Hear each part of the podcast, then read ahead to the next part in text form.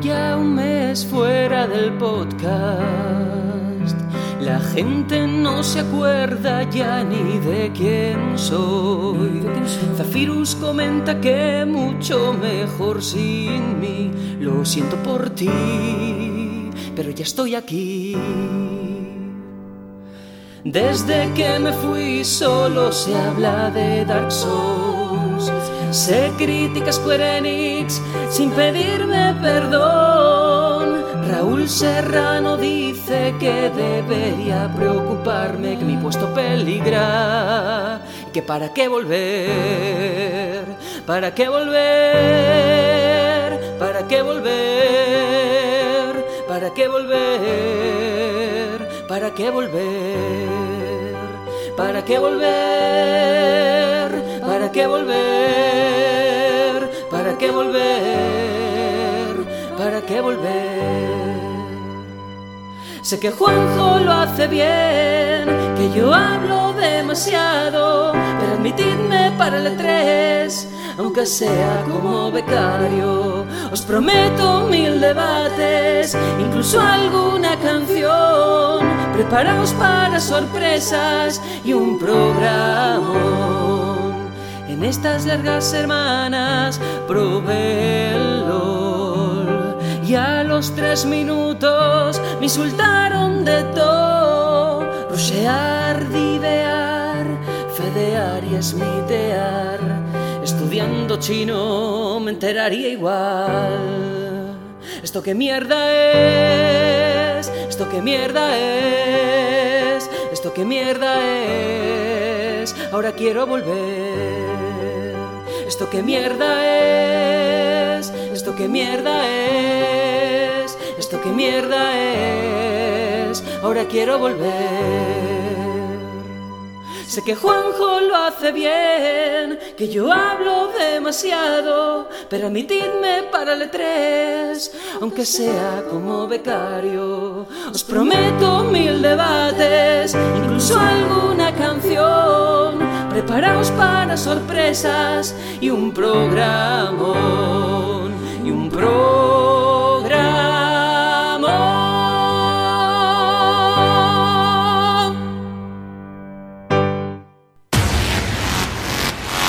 El batallón Pluto.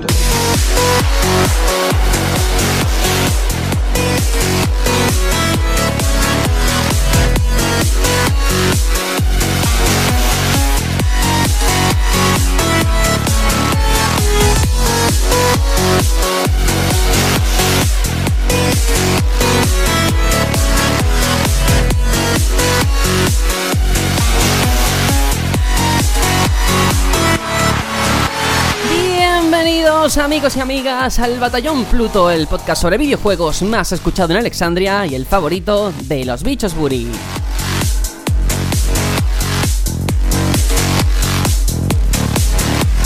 He vuelto tras mi retiro espiritual. Un poco más y me convierto en el de las Guardian del podcast. Y tenía muchas ganas de volver para hablar con todos vosotros de sueños, de esperanzas y por supuesto de juegos.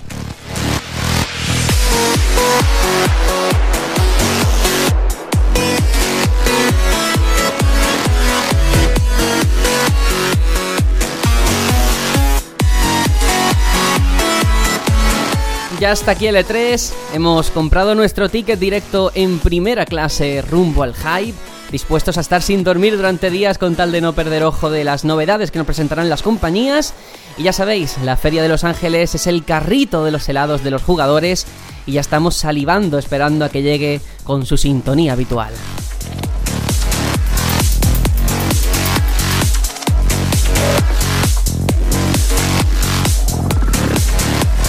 Y nos espera un programa intenso en el que vamos a repasar todas y cada una de las conferencias, comentando lo que esperamos de ellas. También nos mojaremos con nuestros deseos más ocultos, que sabemos que difícilmente se cumplirán, pero que vale la pena compartir y por supuesto vamos a hacerlo aquí todos juntos, o casi todos, porque esta semana no ha podido estar Tony. Así que paso a las presentaciones, después de tanto tiempo, tantas ganas, que hay que echarle combustible al tren del hype para que pueda arrancar. Bueno, Aitor, hola, hola, qué de tiempo que no lo digo.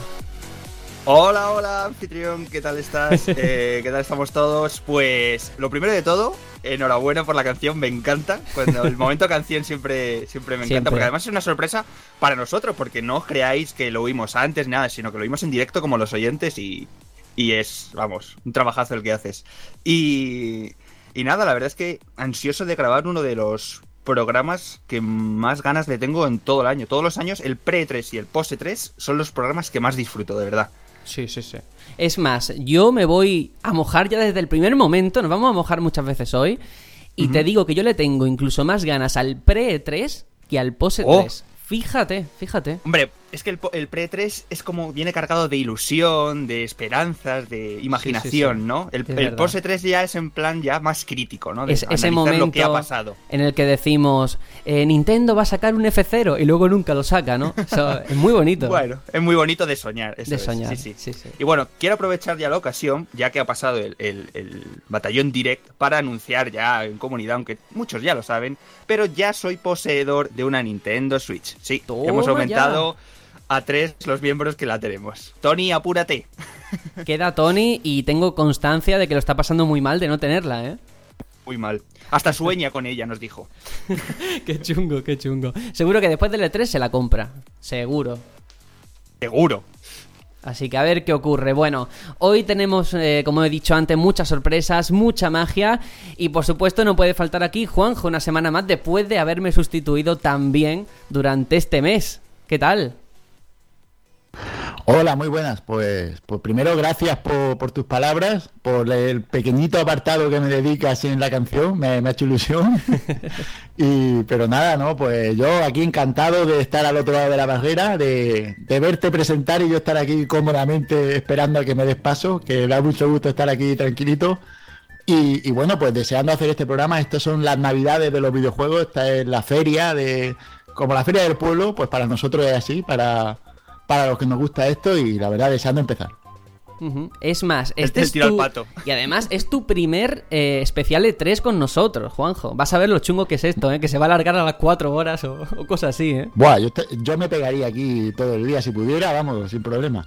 Tengo que decir una cosa a favor de Juanjo, ¿eh? Desde que presentó el programa no nos ha dicho ni una sola vez que se nos iba de tiempo, ¿eh? Eso es un punto a su favor. Uy, uy, uy, uy. Eso es verdad. Pero bueno, hoy sí que no nos vamos a ir de tiempo porque tenemos tiempo infinito, duración sin establecer para hablar de tantos juegazos, tantas ilusiones y tantos sueños que tenemos por delante. Así que si os parece, ahora sí, bienvenidos a la magia, bienvenidos a la ilusión, bienvenidos al especial pre-3 del Batallón Pluto.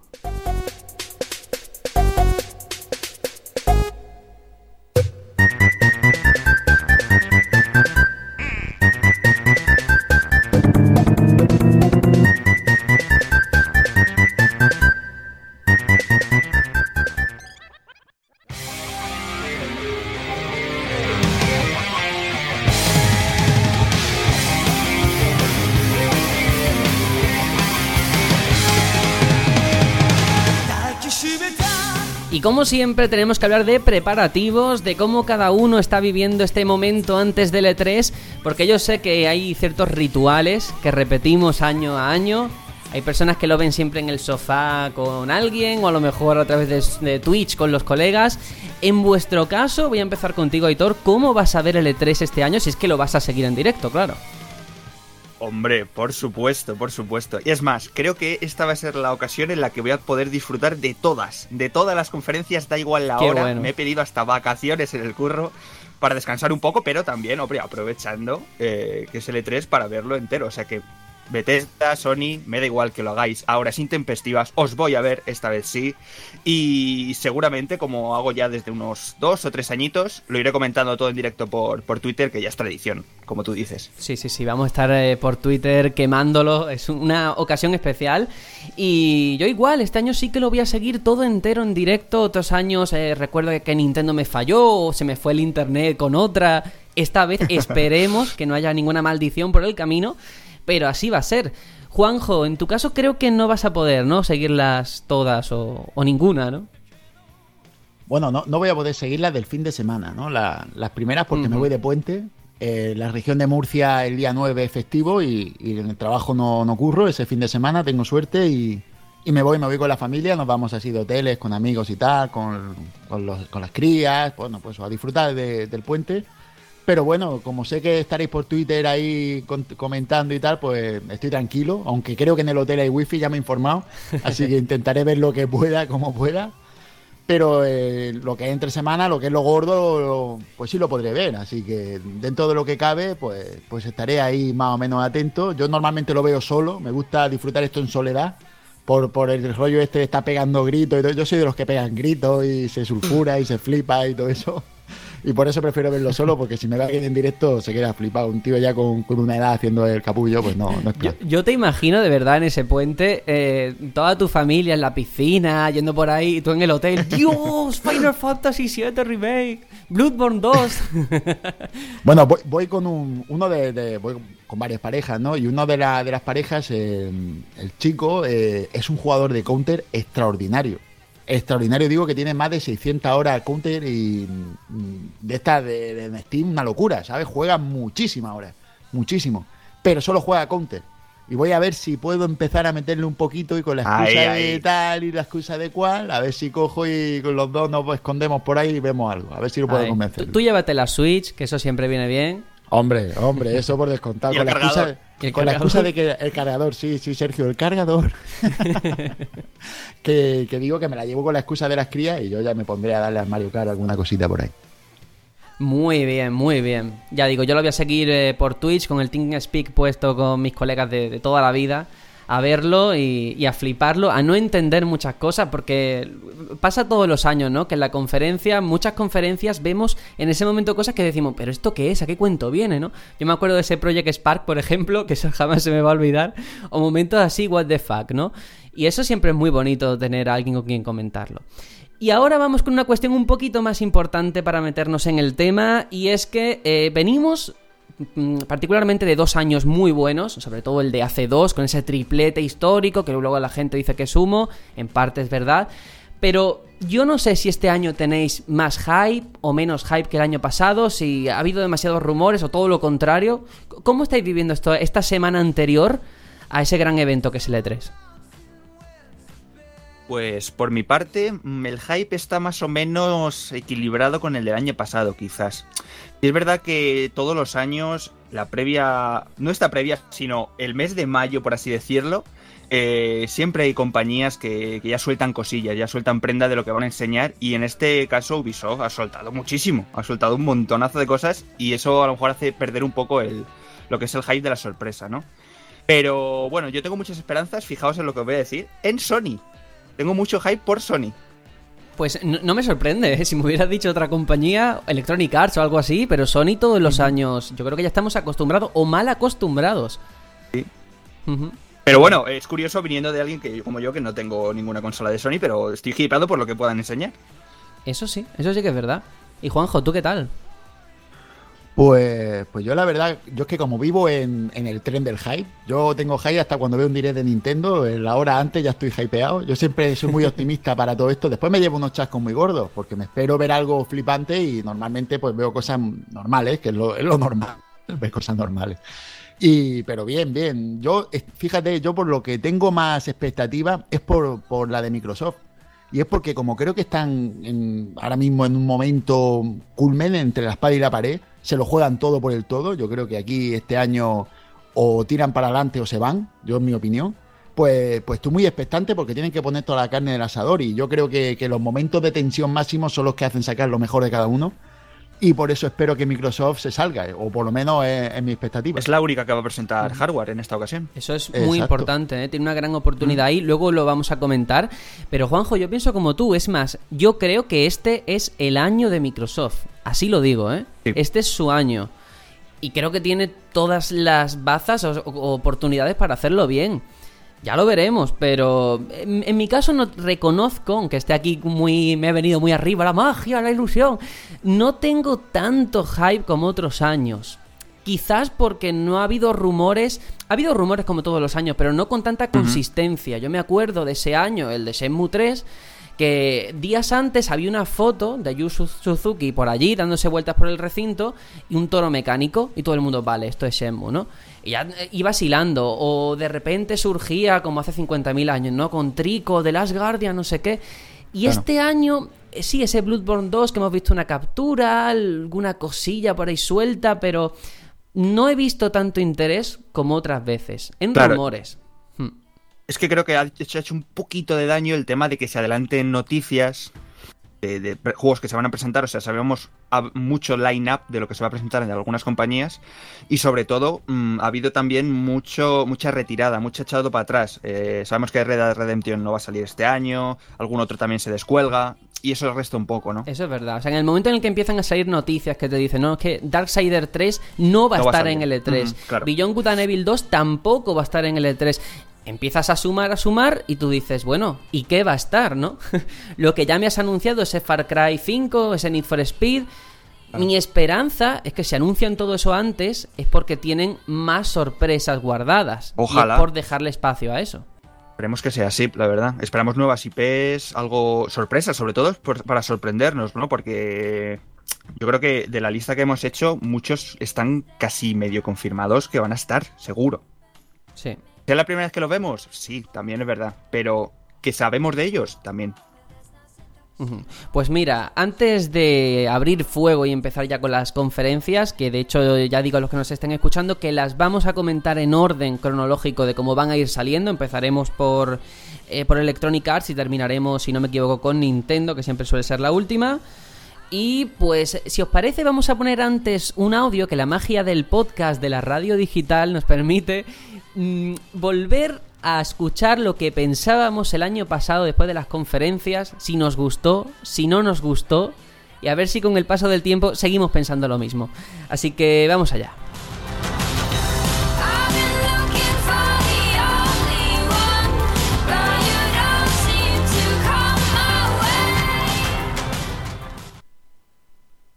Rápidamente, un titular cada uno de lo que ha sido el E3. Y para que os dé tiempo a pensarlo, os doy yo el mío. Y es, Sony y Nintendo salvan el E3 del conformismo. Mm, Jamás pensé que lo diría, pero Sony y Nintendo, las antagónicas, parece que se han juntado para decir, oye, vamos a levantar este E3 que ha sido tan... tan modesto, por decirlo de alguna forma. Yo solo diré, me lo esperaba mucho peor. Ha habido dignidad donde no creía que la hubiese. Eh, un E3 sin sorpresas. Creo que ya lo advertimos, que el año pasado fue el E3 de las ideas, vamos a lanzar, vamos a lanzar, y este era el... de- os lo, que, os lo, lo que os dijimos el año pasado es esto, pero no nos pidáis nuevos juegos. Es verdad. Pero no, nuevos juegos ha habido, pero sorpresas así. Claro. Claro, megatones es lo que ha faltado, quizás.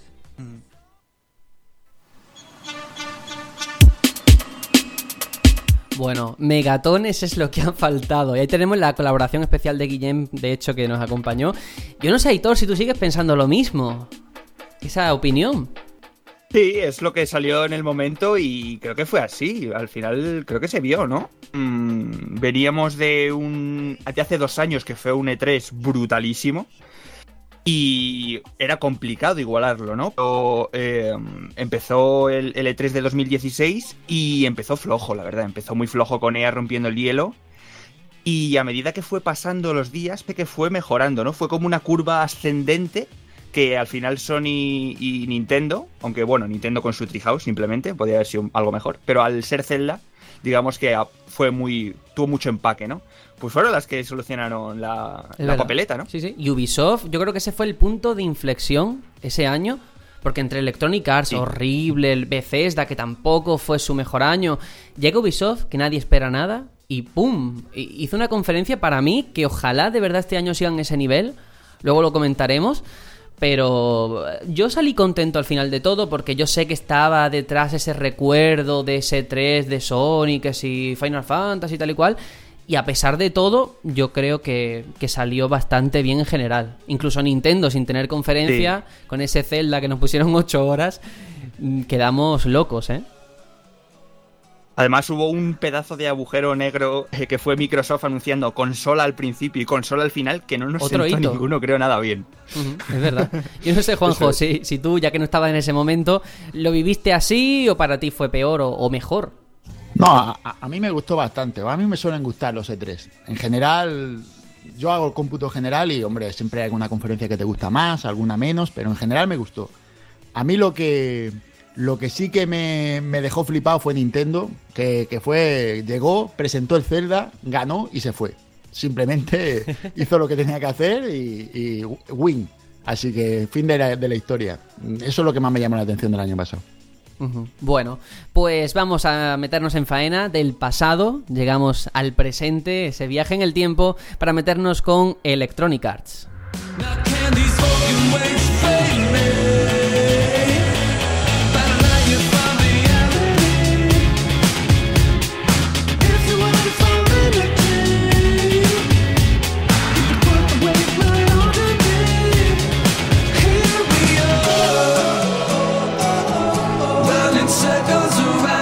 Electronic Arts, ya sabéis, va a ser la primera en abrir el ciclo de conferencias el sábado 10 de junio a las 9 de la noche hora española, en un evento apartado de lo que es la propia feria, ya sabéis, con su EA Play, en el que presentará sus novedades.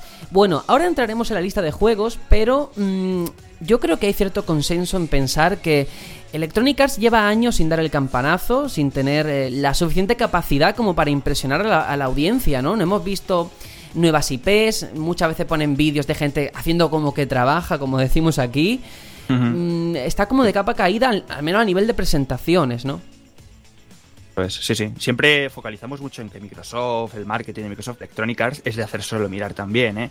Porque eh, entre eso que tú dices de que mm, todos los años siempre hay algún juego, no muestran el juego, muestran gente haciendo como que trabaja o dibujando o lo que sea. Aparte de eso, mm, recuerdo el año pasado lo estrepitoso que fue darle más atención a, a- a los famosetes que había por allí, Snoop Dogg, em, Mourinho, todo eso. Y de juegos no, no- sí, sí. no presentaron gameplay en sí, sino que se lo reservaron para el post, la postconferencia, para quedarte a verlo. Y dices, ¿por qué? Es verdad, sí, sí. No me recuerdes el momento Mourinho. Que además eh, tenía el, el guion de este del año pasado y del anterior. Y en el anterior poníamos Pelé, no. Pelé.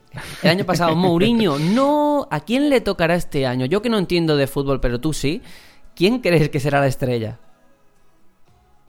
Pues veremos, ¿no? A ver, espero que no, no envíen a Cristiano Ronaldo o a Messi o alguno de estos, porque ya sería un esperpento. Sería terrible, sí, sí. Pero es que es eso, mira, yo tengo aquí delante la lista de este año que hemos hecho, que hemos confeccionado, de los títulos que esperamos o que ya están confirmados, y la de años anteriores. Y hay una cosa que siempre concuerda y es que no suelen presentar nuevas IP. Quizás ese es su mayor defecto o como decimos es el de presentar vídeos de proyectos a medio hacer, porque si fuera así, si fueran vídeos, pero por lo menos ves una nueva licencia creativa, no sé, por lo menos te vienes arriba, ¿no? Pero es que no dan ni una en ese sentido.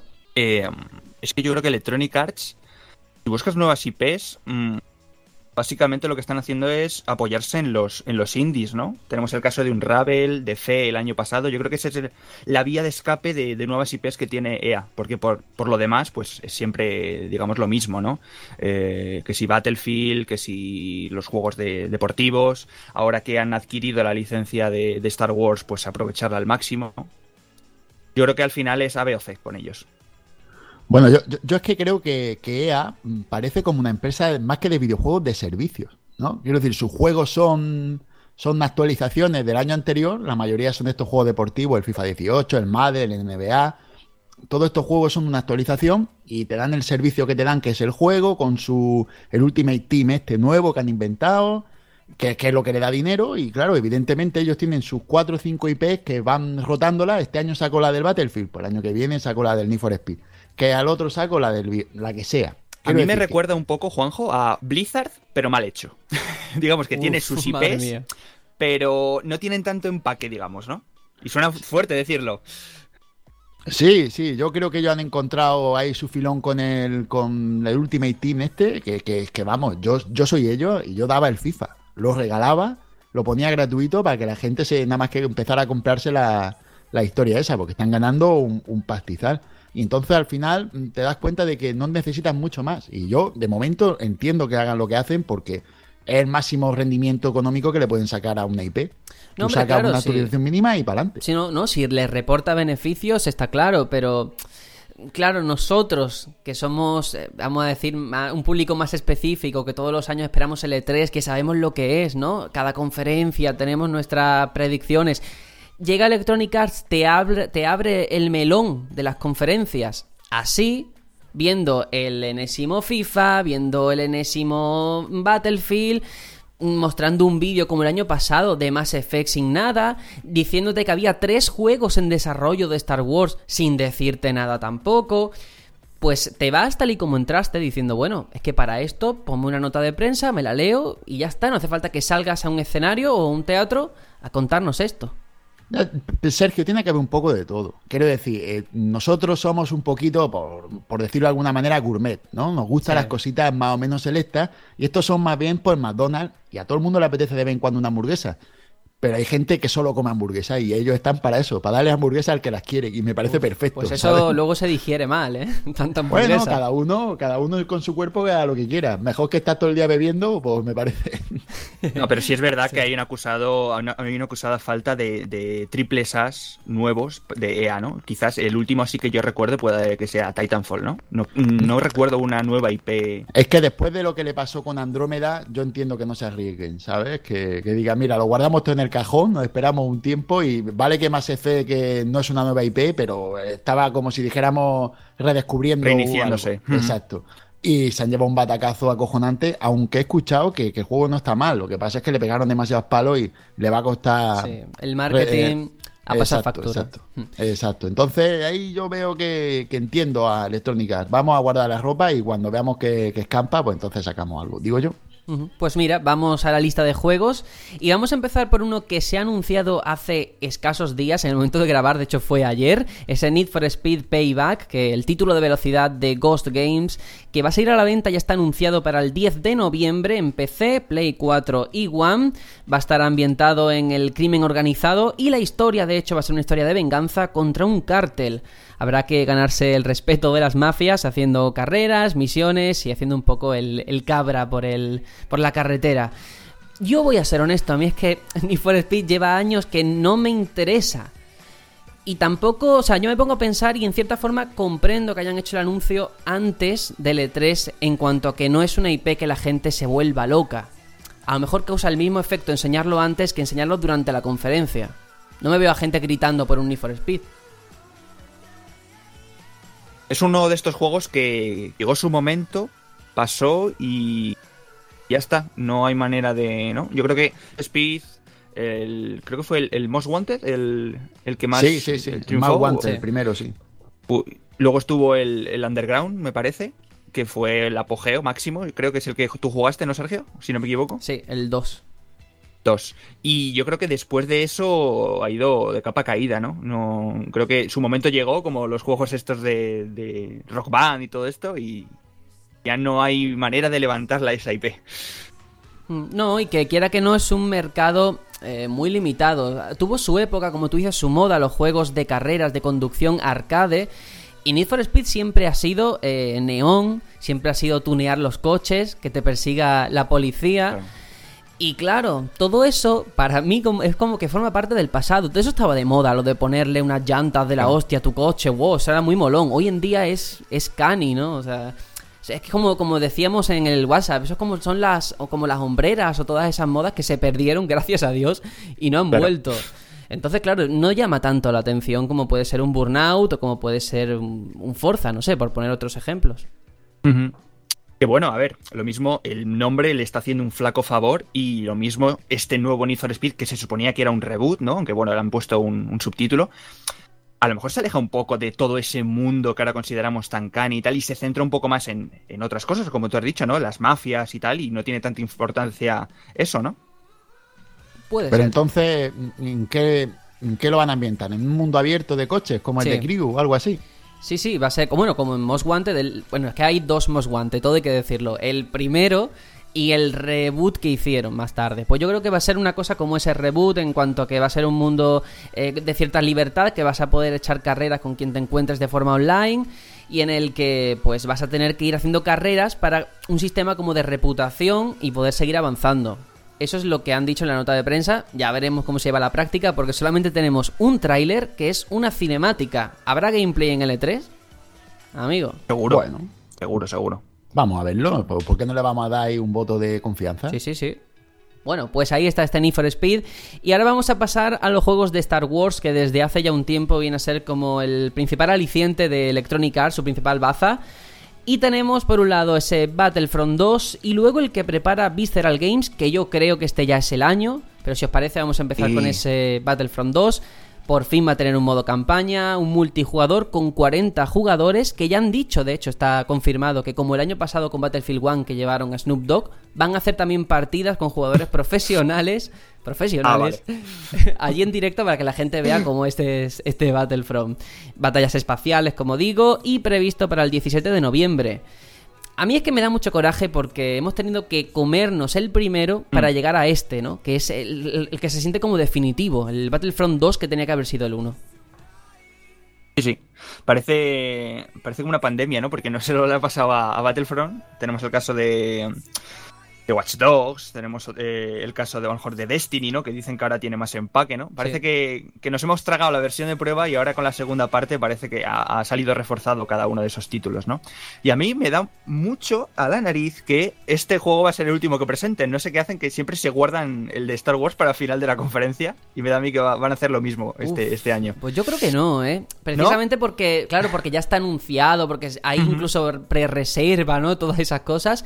Yo, Claro. si fuera ellos, claro, que luego meterse en la mente de los señores de Electronic Arts es muy complicado. Si fuera ellos, me lo quitaría al principio, precisamente porque ya se conoce. No es una sorpresa que te vuele la cabeza. El año pasado abrieron con, con Titanfall 2 y cerraron con, con Battlefield 1. Este año veremos, ¿no? Porque no tienen, no, ti- no tienen, digamos, dos superjuegos, ¿no? Solamente tenemos este Battlefront 2. Que la verdad es que mm, la pinta la tiene, ¿eh? pintaza tiene porque, como dices, tiene una campaña que además, recalco que es canónica, o sea, está licenciada por, por Lucasfilm. Eh, Y las tres eso eras. exactamente, las tres eras y sobre todo que se parece mucho más que ahora sí de verdad a los originales, a los que eh, tuvimos en, en PlayStation 2. Eh, podremos elegir eh, clases. Eh, si queremos ser soldado pesado, francotirador, y no como en el 1 que teníamos que coger una carta para poder disparar con un Dios, rifle, era, soporífero. Así que ahí ya empezamos a ver que están escuchando a la comunidad y por fin se están dando cuenta que lo que queremos es Battlefront en esencia. ¿Cuánto habrán pagado para que el juego sea canon, lo que es la, la campaña? No me imagino el dineral que le habrán dado a Disney para poder hacer un juego con canon en, la- en la- en el modo campaña. ¿eh? Tiene que ser increíble. Bueno, no sé, no sé si ya va implícito en la propia licencia que compraron, ya ahí no ya, lo sé. ya, ya, ¿no? Sí, seguro que irá implícito la licencia, pero tú piensas que para que, coño, que ellos quitaron todo lo que había anterior, Disney, todo lo que había anterior a cuando yo compraba la licencia, lo quitaron. Dejó Claro. de ser canon. Mucho Sí, sí. universo Eh, alternativo. pero entonces, eh, eh, por ejemplo, el, el poder de la fuerza es canon a día de hoy o no? Sabría decirte. Yo sé decirte que todo lo que no eran las películas. Lo, Sí, cómics lo- de universo eh, extendido. todo el, universo extendido lo quitaron de, de ser canon. Uf. Así que tú imagínate lo que le tiene que costar a, a Electronic Arts el que este juego, la campaña, entre dentro de la, de la historia de Star Wars, la que es oficial. Pastizar. Y bueno, yo pienso que el, tal vez no sea este Battlefront 2 el que sea el, el cierre de Electronic Arts, pero el de Visceral Game puede que sí. Si lo tienen adelantado, Ay, puede que sí, cierren sí. con eso. Lo veo como tú. Lo veo exactamente igual que tú, sí. A ver, el problema que yo tengo con, con todo esto de licencias súper grandes, tan esperadas como Star Wars, es que al final se rigen por eh, el calendario de las películas. Que en parte lo entiendo, que es para sacar más dinero, rentabilizarlo. Pero claro, yo comprendo que a lo mejor el primero no salió tan bien por este tema de, de ajustar fechas, ¿no? Era en plan, bueno, es que el juego tiene que salir antes de que acabe el año, en noviembre, porque la película sale en diciembre. Y eso le pasó Mm. factura. Hmm. No sé, no estoy muy de acuerdo contigo. ¿eh? Yo creo que el problema de Battlefront 1 no fue que les faltara tiempo, sino que ya las bases de por sí ya estaban mal. O sea, hicieron lo que les dio la gana con la IP. no queríamos eso. Eso es cierto, pero bueno.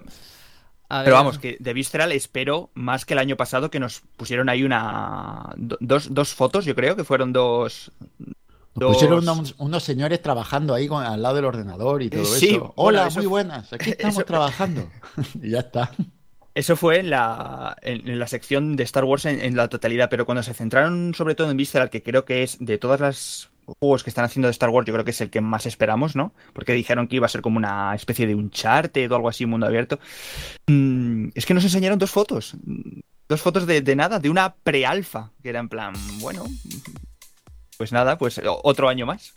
Mm, Pero este, siguiendo ahora con el de Visceral Games, está Amy Hennig al frente, ya sabemos que era del, del grupo que hizo, diseñó guionista de Uncharted. Y es donde están todas las esperanzas, porque es cierto que hay otro, otro Star Wars de Respawn, pero ese creo que está programado para 2019. O sea que antes debería de llegar el de Visceral Games y supuestamente se va a centrar un poco más a nivel argumental, no tanto multijugador o jugar en Claro. equipo. Y ojalá enseñen algo, yo creo que es el momento. Ahora, la pregunta clave es, ¿preferiríais ver como hasta ahora alguien trabajando diciéndote que está haciendo un boceto o para eso no enseñarlo? ¿Es una pregunta Mm. trampa? Bueno, no lo sé. O sea, entre no ver nada y ver a un tío trabajando. Mm, uf, es que me sabe muy, muy poco las dos cosas. Yo creo que lo que queremos mínimo es un. Aunque sea un teaser, ¿no? sí. Yo prefiero que no enseñen nada y que utilicen el tiempo para otra cosa. Otra, que enseñen algo, lo que sea, pero que enseñen algo. Para no enseñar a un tío. Es que para mí enseñar a un tío al lado del ordenador tocando el teclado y código de fondo, para eso no Mm. pongan nada y ya está. Pon otra cosa y se acabó. Yo pienso igual. Bueno, pues vamos a continuar el momento eh, quizás más desagradecido de las conferencias, pero que entiendo que hay que hacerlo por el dinero que reporta después. EA Sports, todos esos títulos, Madden, NBA, FIFA 18, la estrella deportiva, como decimos, que hará aparición en ese momento. Y de todo eso, yo al menos recalco FIFA 18, porque creo que es lo que aquí en Europa o en España es lo que más eh, cunde, ¿no? Y es cierto que el año pasado fue un punto de inflexión, fue muy importante por eso de añadir el, el- el modo Journey, los clubes femeninos, y hay que ver si va a dar un salto así de grande o si por el contrario se va a mantener un poco en, en seguir con eso y ya está, ¿no? Pero yo creo que FIFA 18 eh, va a ser un, un punto importante si lo hacen igual de bien que el año pasado. Mm, Yo, a ver, yo auguré el año pasado que si esto del modo Journey tenía empaques, si salía bien y tal, como estaba tan limitado a la Premier. Quizás para este FIFA 18 lo abriesen a más ligas, ¿no? La Liga Española, la Liga, pues todas las ligas grandes europeas, ¿no? Veremos, veremos cómo, cómo sale, ¿no? Yo he escuchado comentarios de que tampoco era para tanto el, el- el modo Journey, que las decisiones tampoco eran tan importantes y al final era un poco de maquillaje, ¿no? Yo, para yo decir veo que la, la intención, porque claro, es cierto que luego al final, como tú dices, hay mucha gente que habla de que tampoco fue para tanto. Pero el hecho de intentar innovar en un juego deportivo que siempre parece que está abocado a lo Mm. mismo, me parece interesante. y- más cuando ellos dijeron que ese modo lo habían hecho en colaboración con BioWare y cosas así, ¿no? Que, que tú dices, Dios mío, de aquí va a salir el próximo Dragon Age. y no, obviamente no. Claro, no. Y al final es que se miran en el espejo de 2K con, con el NBA, que es- creo que sí que tiene un muy buen modo campaña, está muy bien hecho, y han intentado igualarse, ¿no? No puedo hablar mucho porque lo único que probé fue una demo que sacaron en, en Origin con, con una con, con un, con un partido, así que bueno, no puedo decir si estuvo bien, si estuvo mal ese modo campaña. Bueno, dentro de lo que son los FIFA, no hay que olvidar que no solamente va a ser protagonista FIFA 18. No sé si a lo mejor lo encuadran dentro de la conferencia de Electronic Arts o se irá a Nintendo, pero ese FIFA diseñado específicamente para Switch Sí. es, eh, es importante porque no se sabe muy bien qué esperar, ¿no? Ya han dicho que va a ser un poco como las versiones portátiles, Sí. lo que en cualquier hecho- caso lo convierte en la mejor versión portátil que haya salido hasta ahora, por otra parte. Es verdad, sí, sí. De hecho, no se llama FIFA 18 el que va a salir para Switch. Creo que se va a llamar eh, EA Sports FIFA o algo así. Pues vaya. No sé si lo veremos, ¿eh? A lo mejor mm, no sale o sale a puerta cerrada porque... Seguramente. Mm. Mm. Tiene mucha pinta de salir de estos juegos que salen luego ya en, en los puestos, ¿no? Joder, pero probar. qué, qué penoso, ¿no? Que tiene ahí el juego para sacar por una nueva plataforma y, y lo, y lo tiene ahí de tapadillo. Me parece, me parece un poco cutre. Hombre, pero Juanjo, tú piensas que si te primero te hablan de FIFA 18, que va a tener no sé qué revolución en el balón, con las físicas, como hacen todos los años, y después te dice que va a haber una versión capada o como lo queréis llamar para Switch, es como quitarle nivel o quitarle prestigio a la versión de Switch, ¿no? Porque ya Mm. entras en las comparaciones. Yo creo que el usuario de Switch sabe perfectamente que su consola no es una Play 4 eh, o una, una One, ¿sabes? Mm. No, no entiendo mucho eso de... Tío, yo entiendo que si yo tengo la, la, la Switch y me van a sacar un FIFA, pues que no se va a ver igual. De- por contra, yo me voy a poder llevar el FIFA donde quiera, que tengo una Play 4, no.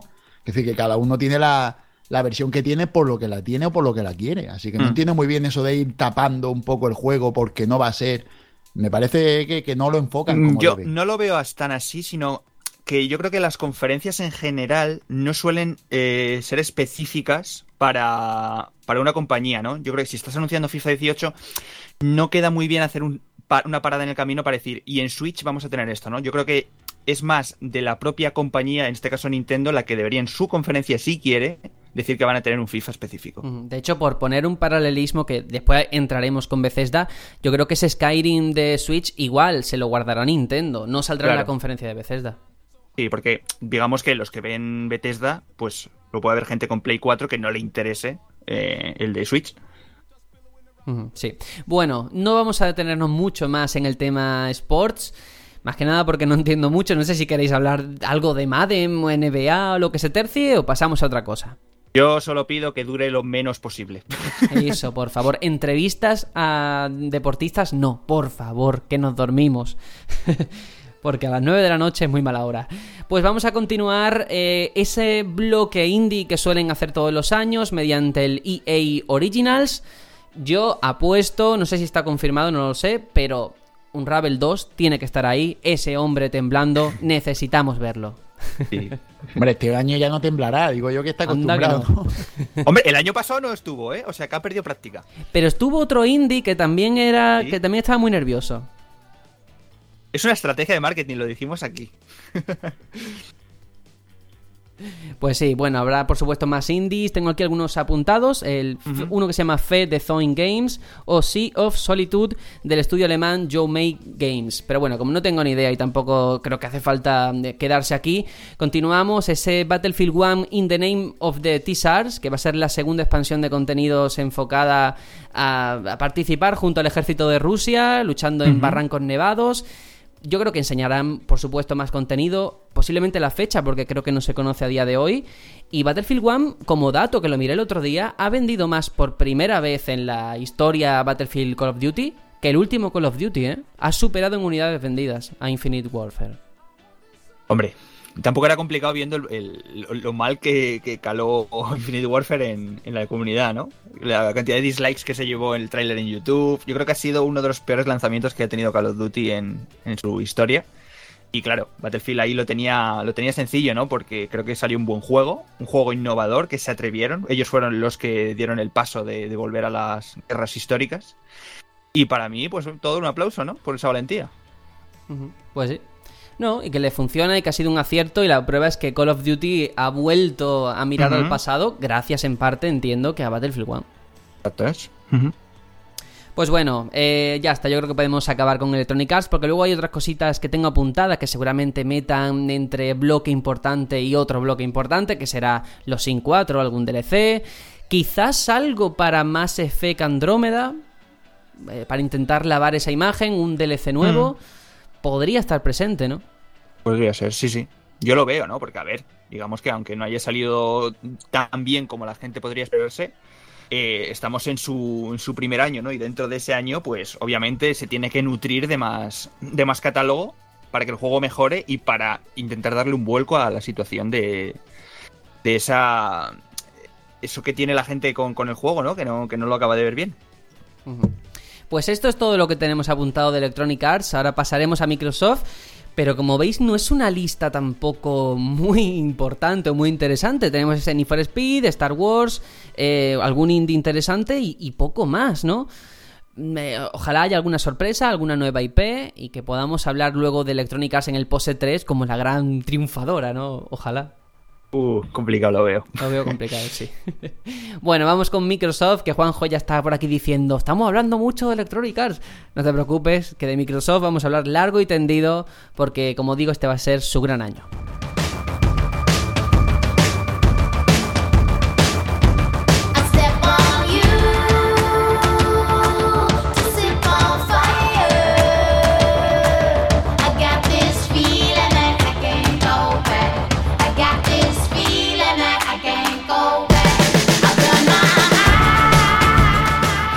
De hecho, de las tres grandes compañías, la primera y la más esperada este año, por motivos propios, como estamos diciendo, va a ser la de Microsoft, con su promesa de mostrar Project Scorpio en sociedad.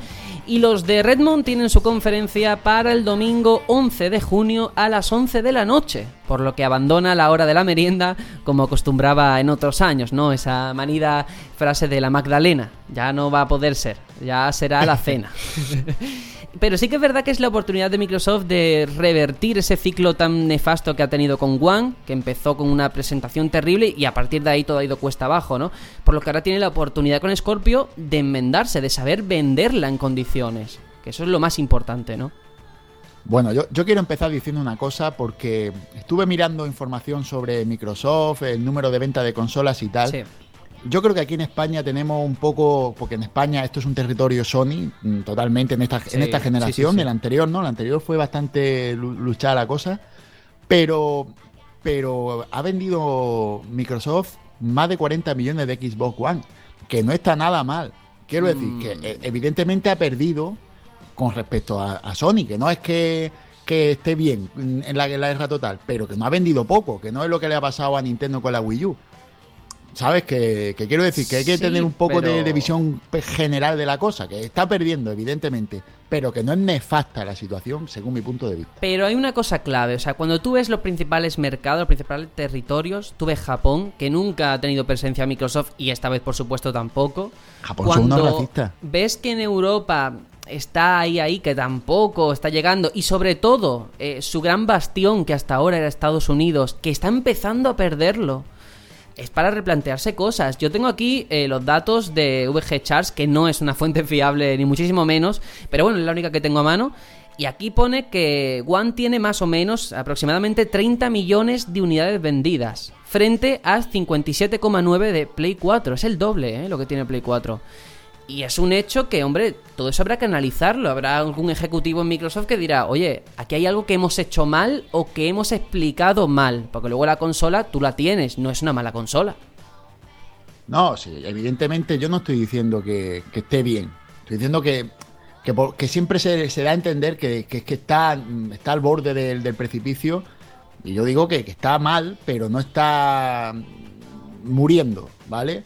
Que, todavía tienen margen de, de mejora y de maniobra. Que, que no creo yo que, aunque por supuesto creo que, que la que lo está haciendo muy bien es Sony y Nintendo ahora también está bastante bien y que son los que están de capa caída. Pero no creo yo que esté la cosa tan, tan mal como para estar llorando por las esquinas como, como hay No, mucha no. gente que vaticina. No, pero claro, eh, todas las noticias que salen siempre le hacen daño, ¿no? A la empresa. Hablamos de que eh, entre que perdió Phantom Dash, esa fuga de exclusivas a PC, la cancelación de Scalebound. Y yo creo que es verdad que hace mucho tiempo que no se esperaba tanto de Microsoft en un E3 como ahora, ¿eh? Mucho tiempo. Esto Sí, sí, que sí. podemos augurar que van a salir con Scorpio, ¿no? De primeras. Es lo primero Sí, que sí, van sí, a sí, sí. sacar, ¿no? Sí, sí. Así es como lo tengo ya apuntado, y yo creo que de Project Scorpio, eh, más especificaciones, yo creo que habrá un énfasis como siempre en el 4K, 4K, 4K nativo. Pero la todo van a enseñar, ¿no? La, veremos la Sí, consola. sí, sí. Y yo espero, por supuesto, fecha. No veremos el mando. fecha hay que tener, puesto que saldrá a finales de año. Precio y catálogo, ¿no? Algo para justificártelo, pero antes de ir ahí, precio. Venga, vamos a hacer una porrita aquí. ¿Cuánto creéis que va a valer Scorpio? a ver. Pues, a ver. Yo creo que por encima de los 600 sería muy complicado para vendérselo Sí. al público generalista. 600 para mí es el límite. O sea, tú dices 600. Vale, Juanjo, ¿tú cómo lo ves? Yo creo que van a salir a pérdida y que va a costar 450 euros. Vale, 600, 450. Yo digo que va a costar 499 euros. Y aún así creo que lo va a tener... Kinect. Sin, bueno, sin Kinect, por supuesto.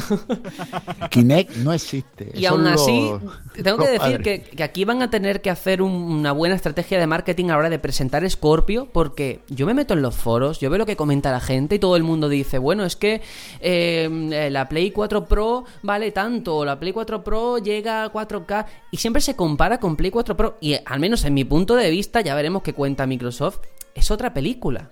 Yo creo que el enfoque es totalmente diferente, ¿no?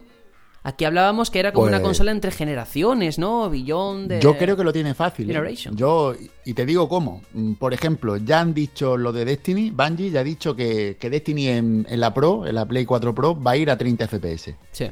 Nada más que necesitan, si pueden, que supongo que podrán, decir que, que en Scorpio el juego va a 60. Así es como, como se da a entender que la consola es un nivel superior. Si consiguen eso, mm, le, le irá bien, será su marketing. Marketing será, esto sí es una consola potente. No Yo- es un... sí, Tienen que ir por lo- ahí. Tienen que sacar rollo- músculo, sí. Exacto. El rollo de Play 4 es que sacaron una revisión de la consola diciendo que iba a ser la consola, que de hecho la vendieron como la consola más potente del mercado cuando salió, pero a, a la hora de la verdad nadie nota la necesidad de comprársela porque no hay una diferencia real, no hay un ¡buah! La necesito. No es una diferencia como yo que sé, una, una gráfica nueva una del año anterior. Entonces yo creo que por ahí, si van por ese lado, podrán vender la consola, por lo menos al que entiende que es al que se dirige la consola, porque al que no entiende de esto, le vale con una One, pienso yo. Sí, sí. No, pero sobre todo eso, que Phil Spencer tiene que saber decirle a esa gente, que hay mucha, ¿eh? aunque no lo creamos nosotros, que piensa, bueno, es que si Scorpio sale a 500 euros o a 600, prefiero pillarme una Play 4 Pro que vale ahora mismo 300 euros. Que no sé cuánto vale. Pero e- ese es 400, el... vale 400. Bueno, o 400, da igual. O sea, siempre va a valer menos, entiendo yo, que lo que va a salir Scorpio de inicio. Y hay mucha gente que va a pensar así, equivocadamente, porque te va a ofrecer cosas diferentes. Y ese es el reto que tiene Phil Spencer para abrir la conferencia. Lo que está, lo que tenemos todos claro es que mm, para llegar a Scorpio, para jugar Scorpio, más de 500 seguro. Porque aparte del Scorpio, un juego te tendrás que comprarte. Sí. A y menos que, hecho- bueno, también te valgan los de One. Porque Es no que hay que de olvidar que Eso- no hay que olvidarse de seguro. toda esa gente. Sí, sí, valdrán los de One, pero hombre, uno, ya que tiene una consola nueva, o como lo queráis llamar, quiere sacarle partido. Y ahí vamos a meternos ya lo enlazo con lo que va a tener presencia en esta conferencia. Crackdown 3, yo creo que ya toca, se presentó en el E3 de 2014, este sandbox en el que poder destruir cosas gracias al poder de la nube, que hubo mucho cachondeo en su día. Yo creo que ese poder de la nube se ha sustituido por el poder real de una Scorpio. Me da a mí la sensación a día de hoy. Y el dato está ahí. eh, Crackdown 2 salió en 2010, hace 7 años. Yo creo que este año puede que sea, bueno, junto con los Forza de turno, el, juego estrella ¿no? de, la compañía. Yo creo que, que deben de aquí de, darle caña porque no veo otro juego, a no ser que saquen algo nuevo, una IP nueva, una sorpresa. Creo que esto es lo que ellos tienen que, vender como juego, ¿no? Como juego grande de, de la compañía. Sí. Al final tiene que ocupar el puesto que debió ocupar Scalebound, ¿no? Difícil papeleta, pero es lo que hay. Muy difícil. Sí, sí, es verdad. Y yo creo que es un tipo de juego que lógicamente va a funcionar en una One, pero es también el típico que te ponen comparativas de en Scorpio, mira eh, las partículas cuando se te cargas un edificio y mira cómo se ve en One.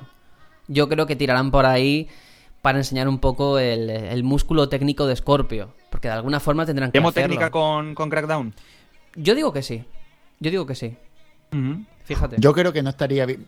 Por el lado de vender la Scorpio, bien, pero eso le hace un flaco favor a la, a la One, ¿eh? Que tú te Eh, pero de dediques a decir, mira qué mal hacerlo". se ve en la One.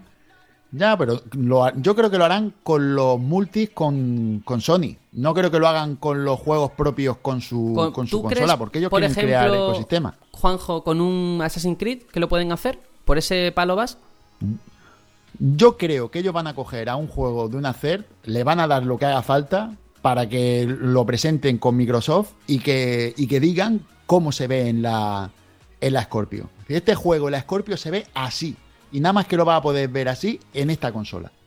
Yo creo que lo ¿Tú, van a hacer tú así. crees que va a haber ataques tan directos entre No van a Sony y decir- Microsoft? Yo creo que no van a decir que en, Microsoft, en Sony se ve mal, son- simplemente van a decir lo bien que se ve en la, en la Scorpio. Pero Yo la que- comparativa, ¿con quién va a ser? O sea, cuando saquen Con la, competencia, foto, no con One, ¿no? La- Claro. La, comparativa. Uf, no sé. Exacto, ¿te exacto. van a no, meter con sí. Sony? Si si- simplemente con decir, este juego va a 60 FPS, en las otras no sé cómo irá. No en va a poder las ir la otras, otra. que Exacto, solamente hay una exacto, que se llama Play 4. Marca, marca blanca, marca blanca. No, la- las otras son la, la Switch, ¿no? También es competencia. y la, la Play 4. Es que es así de simple. Yo creo que, que no es nada malo decir eso cuando tiene la consola más potente. No, no, no, eh, eh, está claro. Y otro juego que va a estar ahí en esa conferencia, que lo vimos el año pasado, eh, la gente se lo pasaba como muy guay, o, o fingían pasárselo bien, porque... O se drogaban. Es verdad, cuando tú ves a la gente reírse o reírse, "Ah, ja, ja", o yo qué sé, o, o tanta euforia, te echa para atrás. Hablo de Sea of Thieves, el juego de Rare. Yo todos los años en la porra pongo una, un cuadradito que pone Rare dando pena. Yo creo que este año también. Sea of Thieves, no quiero ser cruel, yo sé que hay gente que lo espera, pero a mí no me parece un bombazo ni para ocupar demasiados minutos de conferencia, como hicieron el año pasado, en plan, oh, mira, me puedo emborrachar en el juego. Eh, vale, ¿y qué? ¿Y qué? Y en la vida real también, ¿eh? Claro. Si bebes mientras juegas, te puedes Sí. emborrachar también. A este juego solamente le faltan risas enlatadas. Bueno, no, no al juego, sino a la presentación de este juego, ¿no? Para, para ya sacarnos completamente. Mm, espero que sea el último E3 que veamos Sea of Thieves, que salga este año o a principios del que viene y ya no lo veamos más, que se pase todo esto y que Rare, pues, la coja a Dios en su gloria, como diríamos. Pues sí, es verdad, y espero que Phil Spencer no se ponga a jugar, como he visto en algún vídeo en YouTube, hay gameplay de él con otros ejecutivos de Microsoft jugando a Sea of Thieves. En plan, vámonos a atracar un, un no sé qué, yo qué sé, cosas así, muy chunga, o vamos a tal botín. Y no, a mí, a mí no me llama. Y luego vamos con State of Decay eh, 2. El año pasado fue el año, la moda de los zombies. Esta vez va a haber juegos de zombies, pero creo que a lo mejor no tantos. Por lo pronto tenemos este, secuela de State of Decay, un survival horror en tercera persona en un mundo abierto, donde tienen gran protagonismo, por supuesto, los muertos vivientes y la supervivencia. Eh, poco se sabe más, así que yo creo que es el momento de enseñar más material y, y bueno, ahí está, ¿no? Para el que le guste el juego de zombies, ahí lo tienen. Nunca pasan de moda. A, a Guillem le encantó el año pasado. Sí, es verdad, es verdad. Ahí está. Un poquito más de este yo creo que a lo mejor no hace falta ni detenerse, puesto que tampoco lo tenemos aquí como muchas expectativas, ¿no? Otro juego que lo tengo apuntado, aunque creo que no debería ni de aparecer porque no es tan gordo, Fable Fortune. Bueno, Fable Fortune, ¿qué es? Es un ¿Esto qué juego... Claro, yo me he tenido que informar, es un juego de cartas que en un principio salió a Kickstarter, por supuesto, basado en Fable, que se canceló porque no consiguió la financiación necesaria, lo cual debería hacernos replantear por qué. Y luego una fuente privada eh, lo financió. Yo espero que hagan como Bethesda, que siempre te pone un lanzamiento gordo y uno pequeñito. Pues eh, que este Fable Fortune sea entre bombazo y bombazo. Venga, siguiente. Siguiente, Pero vamos. es que esto tiene pinta de. Es que esto es muy, saturado ya. Hearthstone está ahí encabezando y el resto están a la cola, intentando sobrevivir como para meterle más. Y tú espérate con Gwen, con el, el otro de The Elder Sí. Sí, sí, sí, sí. Aquí la moda de las cartas virtuales sigue ahí. Y otro título muy esperado, Forza Motorsport 7. Creo que es el momento. Este sí. Incluso se podría enlazar con el anuncio de Scorpio, en plan, mira, qué bien se ve, no sé qué. Se Sí, sí, sí, podría sí. Ya se ha visto algo por ahí, ¿eh? Sí, ¿no? Parece que va a ser un, una animalada. Así Que que con este sí se puede hacer demo técnica, pero vamos, perfectamente. Puede ser el año de la competición entre Forza y Gran Turismo, porque en Sony, ya lo hablaremos, eh, tiene pinta de que van a enseñar Gran Turismo. Va a estar guay, ¿eh? Como Pues los si, antiguos si yo tiempos. fuera Sony, si yo fuera Sony me lo pensaba, ¿eh? Lo de lo del Forza en la Scorpio va a ser muy gordo el juego. ¿eh? Puede que le pase la mano por la cara a Sony de mala, de mala manera. Yo me lo pensaría, la verdad. Siempre será mejor que Need for Speed. Em, Bueno, bueno, a lo mejor nos sorprende a todos. Pero este Forza está ahí. Yo no soy fan de los juegos de coches ni de Forza, así que no tengo nada que añadir. Pero yo sé que vosotros dos sí que habéis jugado al último, que Sí. no es eh, en plan canon de la saga principal, ¿no? Es más bestia. Más arcade. Más Eso, arcade. Horizon más, 3. Más arcade, sí. Pero que ha tenido una recepción increíble, ¿eh? A la gente le ha encantado. Es que es un pepinazo de juego, ¿eh? Forza Horizon 3 es un juegazo, vamos, lo digo con letras mayúsculas, la palabra con neones, increíblemente bueno. Yo, lo mejor que has jugado, ¿no, Juanjo? ¿De Yo sí, yo en, en conducción sí. De hecho, es un juego que hago la prueba con los amigos que vienen a casa. primero cuando le enseño la One S se quedan todos mirando eso que es. No tienen ni idea de la consola que es. Y después ya les explico un poco. Saben cuál es la One, pero no la One S. Fijaros cómo está el La asunto tuya con e- es blanca, ¿no? La blanca. Sí, Ah, es la blanca, guay. es preciosa, ¿eh? Es preciosa la consola. Bueno, el caso es que primero no saben ni lo que es y cuando les pongo el juego, yo le digo, toma el juego y me voy. Me voy y, y yo me pongo a mis cosas en casa y al cuarto de hora aparezco y los tengo a todos ahí. Ah, No ha habido ninguno de los que se lo he puesto que no se haya quedado flipado con el juego. "Buah, Esto es la polla. Digo, bueno, pues no la jugado en PC a 60 FPS, si no ya sería la caña. Y la verdad es que el juego es muy, muy, muy, muy bueno. Bueno, pues entonces podemos esperar grandes cosas de este Forza 7, sin duda. Eh, junto a Forza hay otra licencia que yo creo que Microsoft tiene que exprimir, al, al menos a la hora de venderte una nueva consola, y es Halo. Halo va a estar presente, lo tengo clarísimo. Lo que no tengo tan claro es de qué forma, porque me- yo voy leyendo, la gente dice, no, no, un nuevo Halo en plan eh, saga principal por 343 Industries que lo está desarrollando. Y yo, sin embargo, fijaos que veo el perfil de otra manera, un DLC de Halo Wars 2. Fijaos lo que os digo, ¿eh? porque es un título que tiene un tipo de público muy específico, pero muy fiel. Y yo creo que es el momento de sacar un DLC de Halo Wars 2, ¿eh? Fijaos lo que os digo.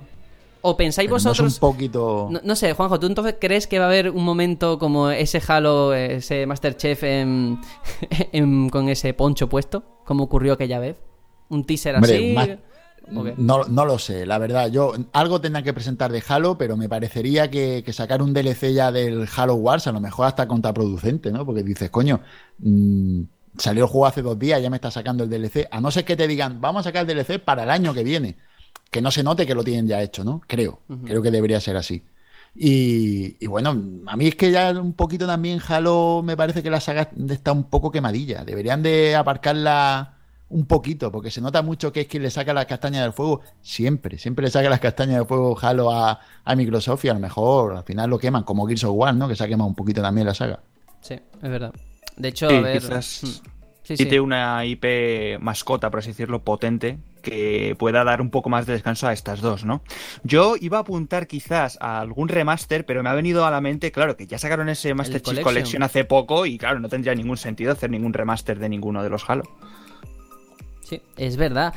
A lo mejor tenemos los dos tipos de Halo de los que estamos hablando, ¿eh? Uno gordo y el, el DLC de Halo Wars. O sea, ya puestos a, a esperar. O- la o uno de ahí. cartas. O Uno, uno de cartas también. Bueno, el de Halo Wars 2, el- el- la forma de jugar es un poco como con cartas, ¿eh? Así que por ahí pueden tirar. Pero yo, de verdad, yo voy a decir las cosas, me da igual ganarme el odio de quien nos escuche. Para mí, Halo, personalmente, ¿eh? va por gustos. Creo que es una saga un pelín sobrevalorada, ¿eh? Un pelín. Pero bueno, eh, a ver qué sale y desde luego es eh, un juego estrella, una saga estrella que la gente espera con muchas ganas y que te puede vender una Scorpio perfectamente, un vende Hombre, consolas. si saliese un Halo, Halo 6, digamos, ¿no? Sería una bonita batalla con Destiny 2, ¿eh? Hay un enfrentamiento entre lo- el pasado y el futuro, ¿no? Uf, eso es verdad, ¿eh? Yo, no lo que creo pensado. con lo que creo que pasa con Halo, porque es verdad lo que tú has dicho, que lo estaba pensando, me lo estaba diciendo que es una saga un poco sobrevalorada, pero es que yo creo que Halo llegó en el momento adecuado, al sitio adecuado. Halo llegó a las consolas cuando los shooters no eran nada en PC, sí, el PC, los shooters siempre han sido un género estrella, pero en consolas, que era lo que pitaba por aquel momento, que con la primera Xbox, con la antigua, eh, salió y el poder jugar online y todo eso en una consola, eso fue un- un- un, fue una sacada de, de- de- de ahí de, de- de poder. Y eso yo creo que le hizo ser como ahora mismo lo que le pasa al WhatsApp, ¿no? Que no es la mejor aplicación para comunicarte por el móvil, pero es la primera que llegó y es la que todo el mundo tiene. Pues a Halo le pasa un poco así. No es la primera IP, no es la mejor IP, pero es la primera que llegó y tiene ya ese halo de, de- Ese de gran halo. juego. Halo. tiene ese halo que, que lo hace ser un, un juego ya histórico, ¿no? Entonces, Ahí eh, icónico. Juanjo, ¿podríamos decir que Halo es el WhatsApp de los videojuegos? Hmm, Sí, sí, podríamos decir que sí. Sí, sí, sí. A mí es que No, me gusta mucho hacer este tipo de comparativas, ¿sabes? De Sí. una cosa con la otra. Bueno, vamos a continuar. Y esto ya sí que es, bueno, l- un rumor, pero rumor muy lejano, pero hay que plantearlo. Scalebound desapareció. Platinum Games estará en la conferencia. Eh, ¿Será el resurgir de Scalebound o de otro proyecto de Platinum? Uf. No, no, no, no. Scalebound está enterrado, ¿eh? Scalebound... Pero había, vamos, había por ahí que renovaron hechas. licencia. Sí, renovaron. Sí, hombre, claro que la renueva para que no te cojan el nombre y lo usen otro y ganen dinero a, a costa de la- toda la publicidad que tiene el nombre de Scalebound. Tú tienes que renovar la licencia nada más que por eso. Pero que ya te digo yo que después el movimiento de coger y cancelar el juego sería quedar muy mal a la hora de decir, no, no, no, es que lo vamos a sacando, lo hemos pensado y le hemos dado la licencia, en vez de Platinum se le hemos dado a esto otro para que lo acaben ellos.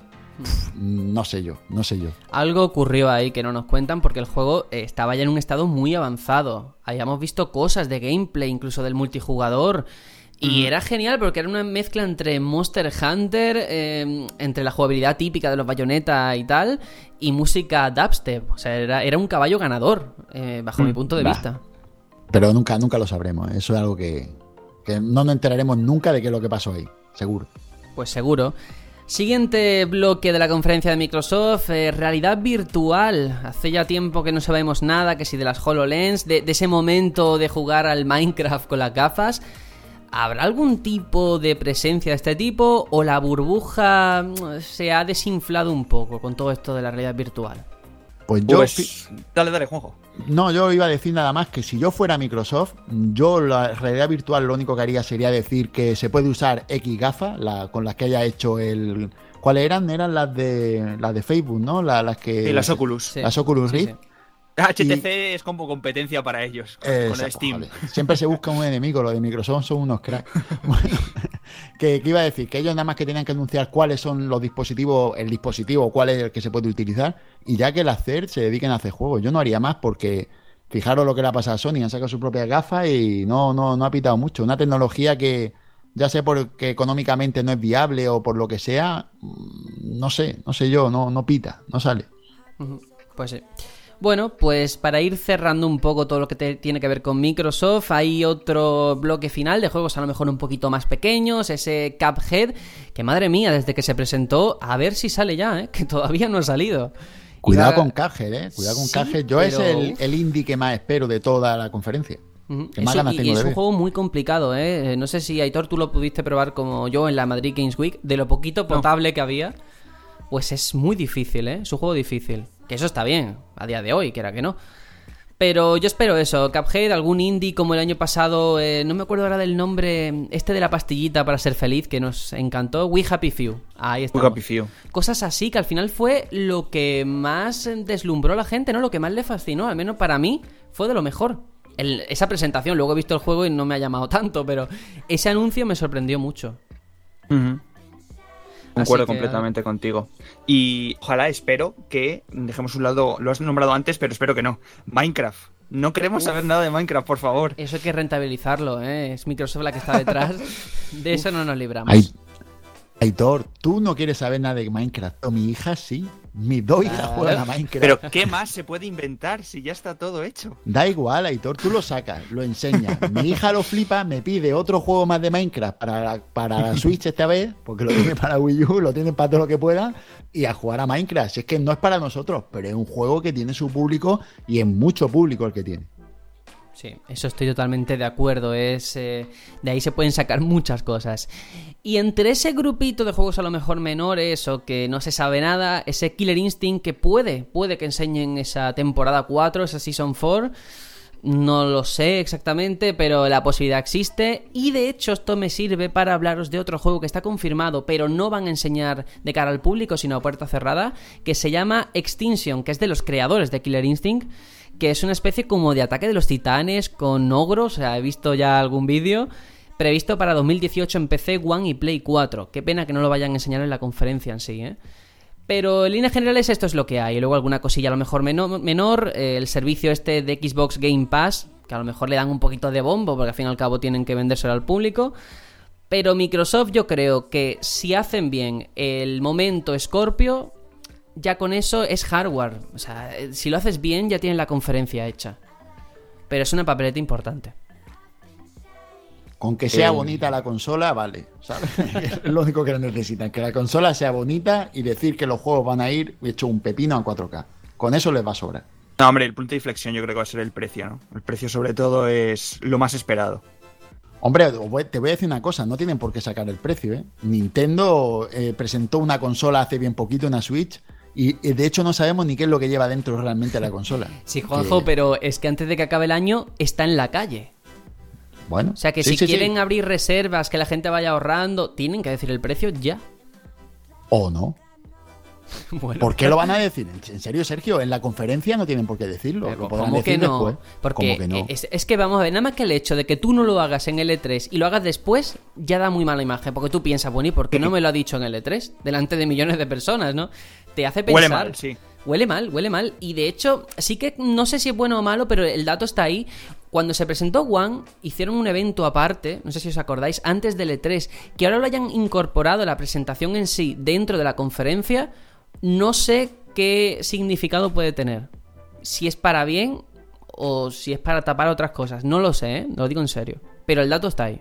Así que ya veremos a ver qué ocurre con Microsoft. Tiene todas las cartas eh, sobre la mesa y ojalá de verdad, como digo, sea el gran año y que de esta lista se sumen muchas otras novedades y sorpresas que ahora mismo pues no podemos ni imaginar. A, a mí me gustaría sobre todo que se hiciese también mención al ecosistema, ¿no? Al ecosistema Xbox.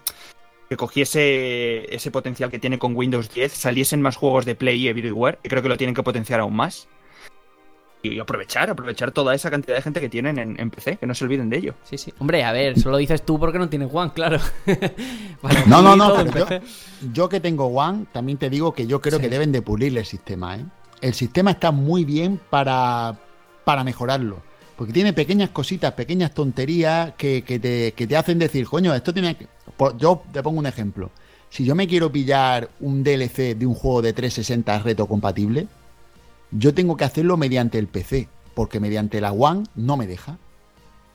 Fíjate la tontería, si yo cojo en el PC, me compro el DLC de, de un juego y, y el juego lo tengo en la One, lo puedo jugar. Pero si el juego eh, lo quiero hacer de- con la consola, no puedo. Esa tontería no la han pulido, que parece una... una Sí, dices sí. tú, coño, Y muchas cosas. O sea, la, la tienda de Windows ya de por sí es terrible, terrible. Pues, pues a eso me refiero. Pulir tonterías de ese tipo, cositas que son cuatro chuminadas, eh, lo que ha dicho Aitor, coño, mm, el Play Everywhere hazlo bien. ¿Sabes? Quiero decir, eh, no, no lo dejes solo en, en unos, cua- unos cuantos juegos y si te lo compras en PC vale para One. También hazlo al revés. Si te lo compras en One que valga para PC.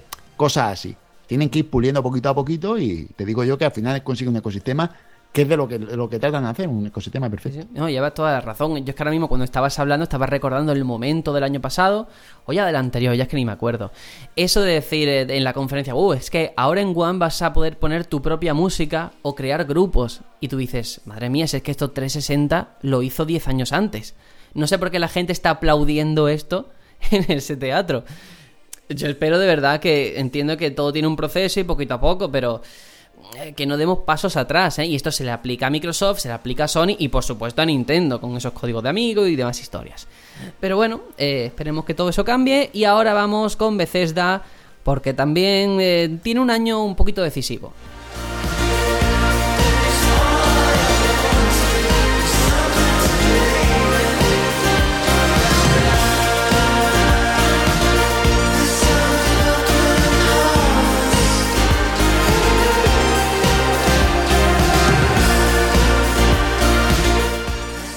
Entrando con Bethesda digo que es un año decisivo en cuanto a que venimos de dos años eh, con mucha fuerza, con ese estreno de Doom y con tantas grandes IP que al final han salido ya a la calle. Y ahora a partir de ahí, ¿qué tiene para enseñar? Ya parece que el catálogo inicial de entrada no parece como muy sorprendente. Su conferencia va a ser, eso sí, el 12 de junio a las 4 de la mañana. Señores, no vamos a poder dormir.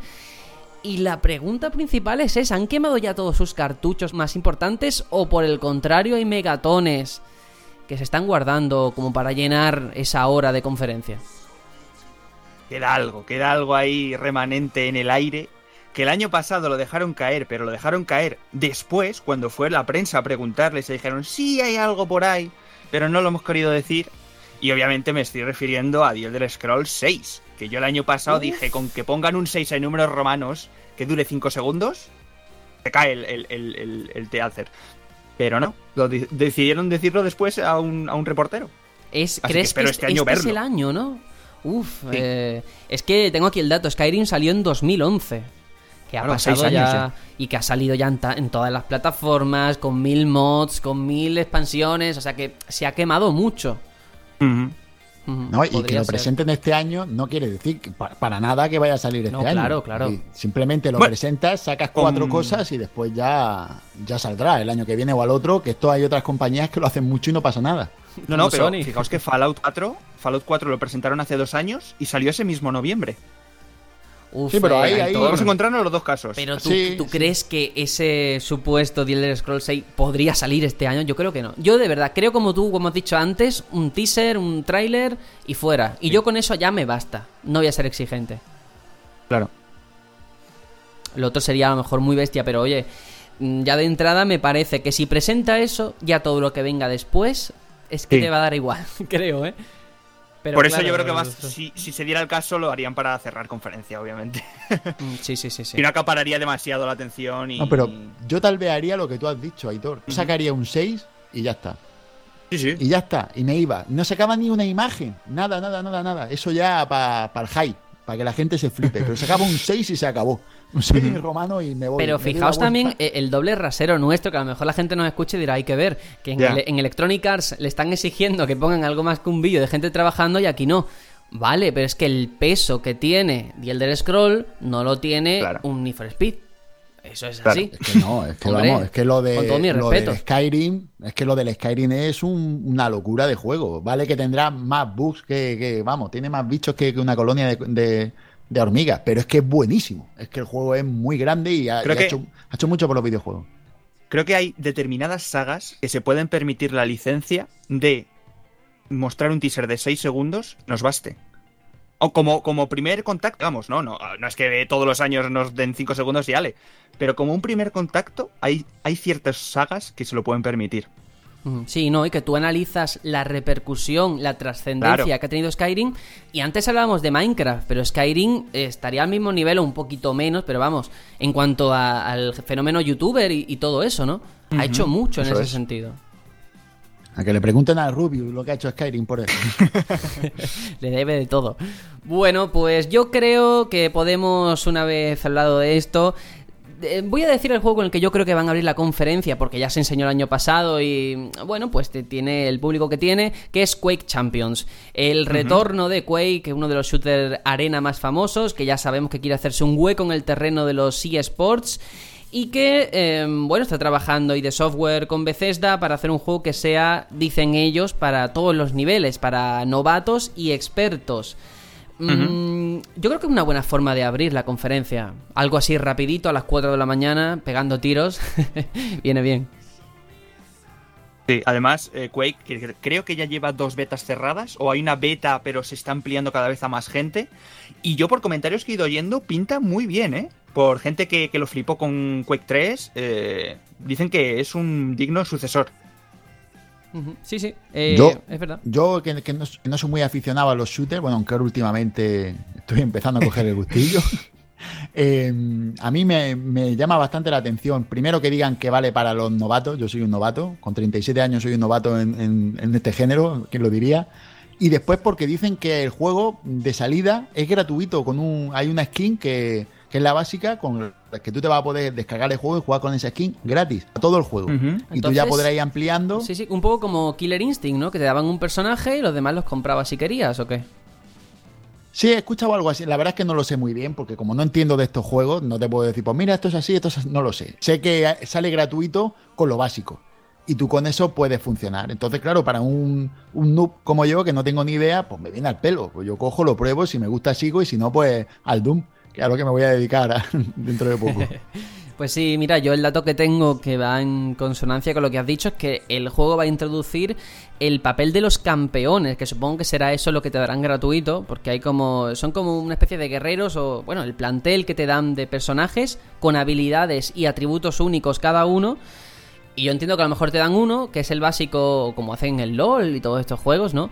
Y tú si quieres más, pues como has comentado, pues pasas por caja. Me parece muy, muy lícito y muy bien para, como tú dices, saber si te gusta ese tipo de juego, esa jugabilidad, y ya te enganchas. para mi gusto ese es un sistema de negocio bastante acertado te dan el juego y después si tú quieres ir ampliando jugabilidad, pues te la vas pagando. Dentro de lo que hay, a mí o esto o juego completo a precio cerrado. Son las dos opciones que más me gustan.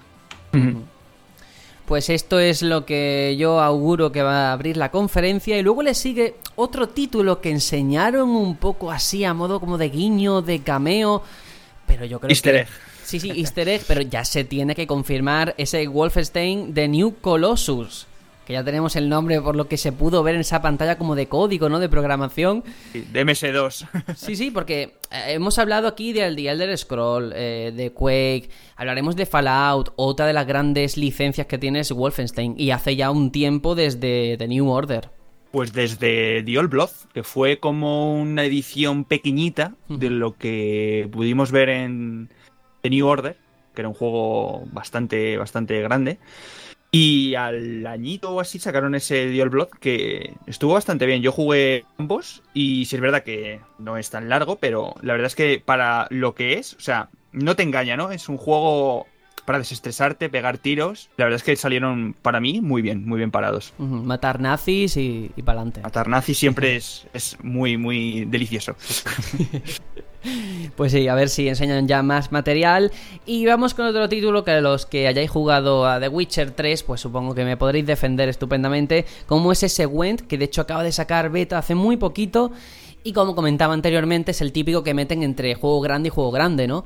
Y hay mucha expectación, ¿eh? Con este Went. Yo como no he jugado a The Witcher, pues no lo sé, pero a la gente le- lo espera con muchas ganas. Pues no seré yo.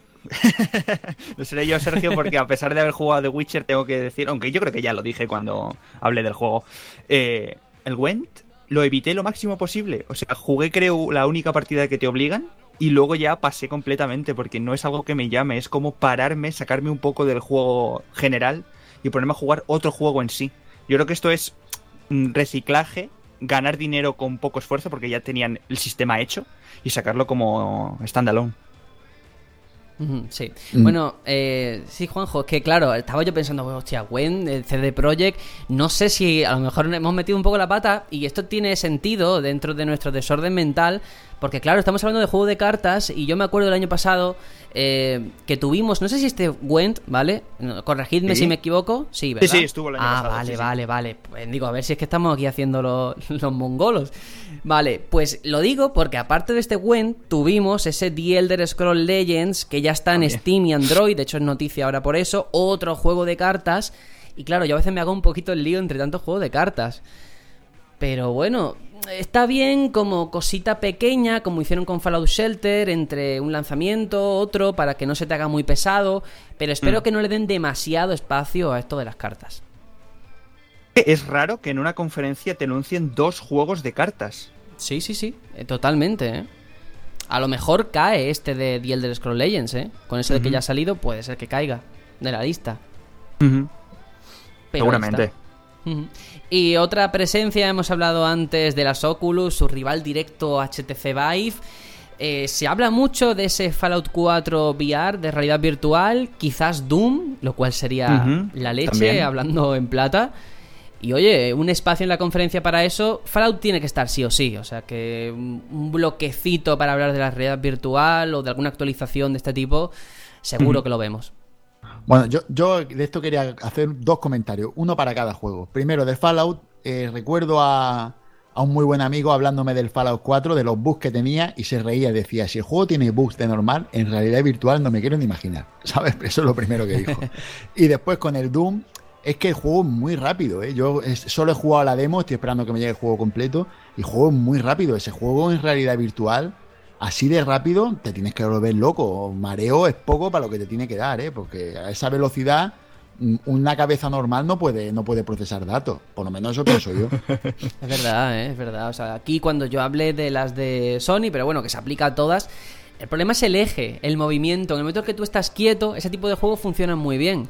Pero cuando tú tienes que desplazarte, como en el Doom o cualquier juego a día de hoy, yo creo que eso, la realidad virtual, a día de hoy, para mí no está preparada, ¿eh? Y un Doom, como tú dices, eso a 200 FPS, es que te explota el cerebro, vamos.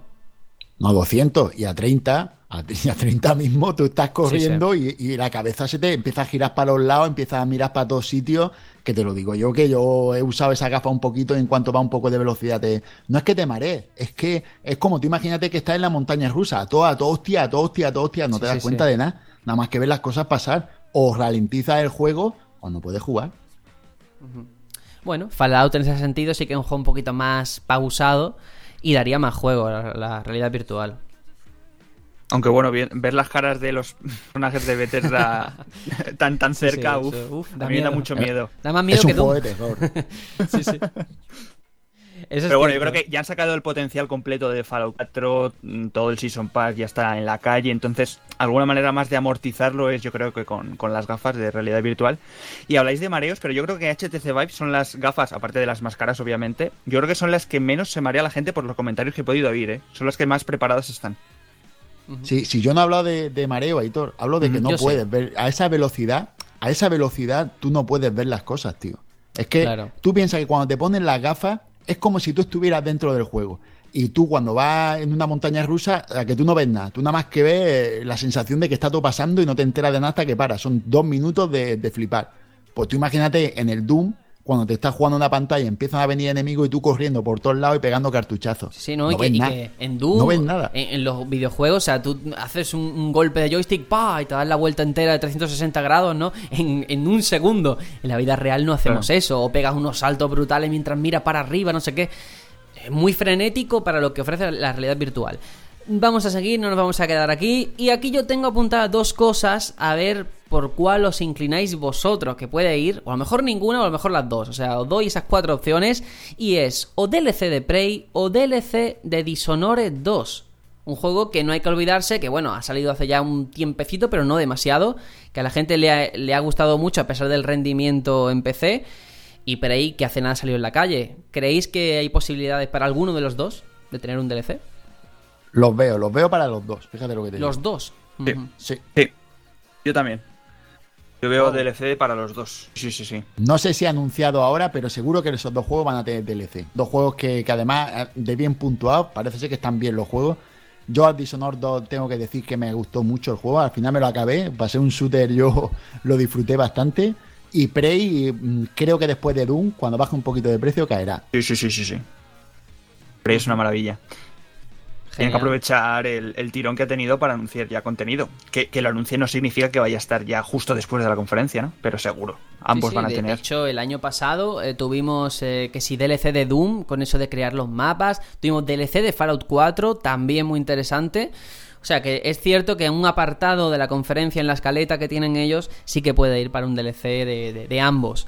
Ahí está. Bueno, más cositas que tengo aquí apuntada por seguir avanzando. The Elder Scroll Online Morrowind, que es la expansión que se acaba de estrenar. Siempre meten cositas de su MMO, aunque yo creo que no le interesa a nadie. Pero, pero bueno, ellos lo hacen, es su deber, tienen que hacerlo, intentar vendérselo al público. Pero es un mercado que está tan copado de, de- de gente que juega al WoW, gente que juega al Guild Wars, que es difícil encontrar un espacio, ¿eh? Bueno, Final Fantasy XIV también.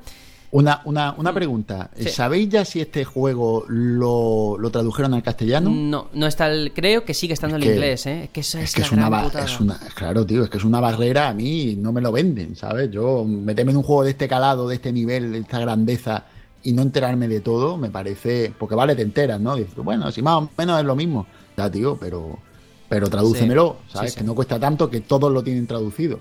Si lo tuvieran traducido, yo a lo mejor me lo pensaba Mm. por probarlo, porque de todos los juegos estos MMO es al que, del que más sé. Del que más la- el mundo y la forma de jugar y todo, el que más. El lore. ¿no? Pero El que lore, no lo hayan exacto. traducido también es un indicio de que no hay tanto mercado, ¿eh? Al menos español. Claro. Es la pesquería que se muerde la cola. Claro, exacto, pero bueno, esta, es la, esta conversación la vamos a dejar. No es el día hoy para hablar de eso. No, no, no, no. Habrá un debate, habrá un direct seguramente de esto que hacéis vosotros para hablar de ello. Eh, y luego ya tengo una última propuesta aquí como rumor del que se habla mucho. Yo la verdad es que ni siquiera lo tenía apuntado, pero bueno, de, de Evil Within 2, el juego de Shinji Mikami, una continuación. Uf, yo es que no lo veo. A lo mejor me llevo un chasco, pero no sé por qué la gente habla tanto de él ahora. Ah, bueno, que hable nuestro juego, nuestro jugador de juegos de terror oficial, Aitor, que hable de esto. Eso, eso. Pues la verdad es que no sé. Yo al final me quedé así como un poco desencajado con el con la primera entrega. Que saquen una segunda, no sé. Me da un poco más o menos igual. O sea, tampoco me explotó. O sea, me explotó la cabeza en cuanto a, a la narrativa, al argumento, porque no me enteré de una mierda cuando acabé el juego. Pero. Pero bueno, que saquen una segunda parte, precuela, lo que quieran hacer, pues bueno, vale, pero no me llama tanto como el primer contacto que tuve por, por, por desconocimiento de lo que iba a ser ese juego, ¿no? A mí lo que me descoloca es que este juego sea de Bethesda. ¿No os pasa a vosotros? Yo cuando leo The Evil Within y digo, coño, ¿qué hace Bethesda haciendo esto? Que me parece muy bien que diversifiquen y que hagan cosas distintas, pero me tiene descolocado. Es como si no fuera de ellos, y, y- pero es de ellos, coño. Que lo están pagando ¿Este ellos. fue el juego que curioso. tenía que el protagonista era español o algo así? ¿Un nombre Sí. español? Sí, ¿no?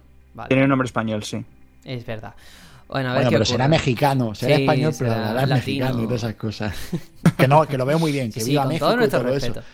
Sí, pero sí. que es como cuando sacaron Resident Evil 4 y hablaban todos con acento mexicano hecho en España. Localización que la hagan bien. Lo- Ellos se quejarían igual si fuera al contrario. Por supuesto, pues mira, con todo esto sobre la mesa, yo creo que Bethesda, eh, la clave, eh, haciendo un poquito de resumen, va a ser ese Wolfenstein, ese The Elder Scrolls 6, que es bueno, un teaser aunque sea, y quizás eh, Quake, esas son el triplete, y luego lo que pueda surgir, bienvenido será, ¿no? ¿Alguna IP nueva?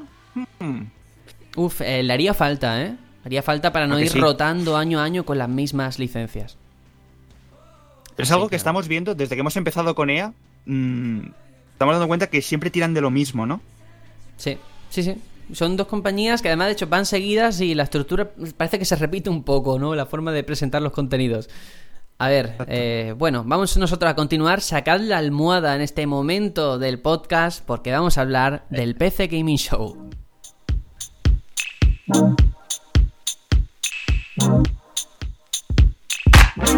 feeling something, something different.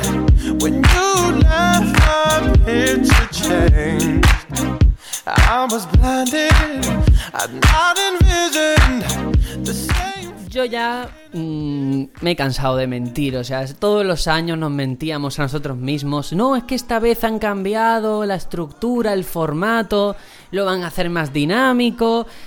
No, amigos, o sea, yo tengo aquí la escaleta, el guion que hacemos entre todos y uno de vosotros ha puesto un cagarro infumable, págame y lo veo. yo creo que es un poco la sensación eh, generalizada que hay, ¿no? De que el PC Gaming Show al final queda relegado a un segundo plano. No sé si porque a lo mejor el PC últimamente ya tiene más espacio en cuanto a multiplataformas y demás, o porque es una feria orientada a las consolas.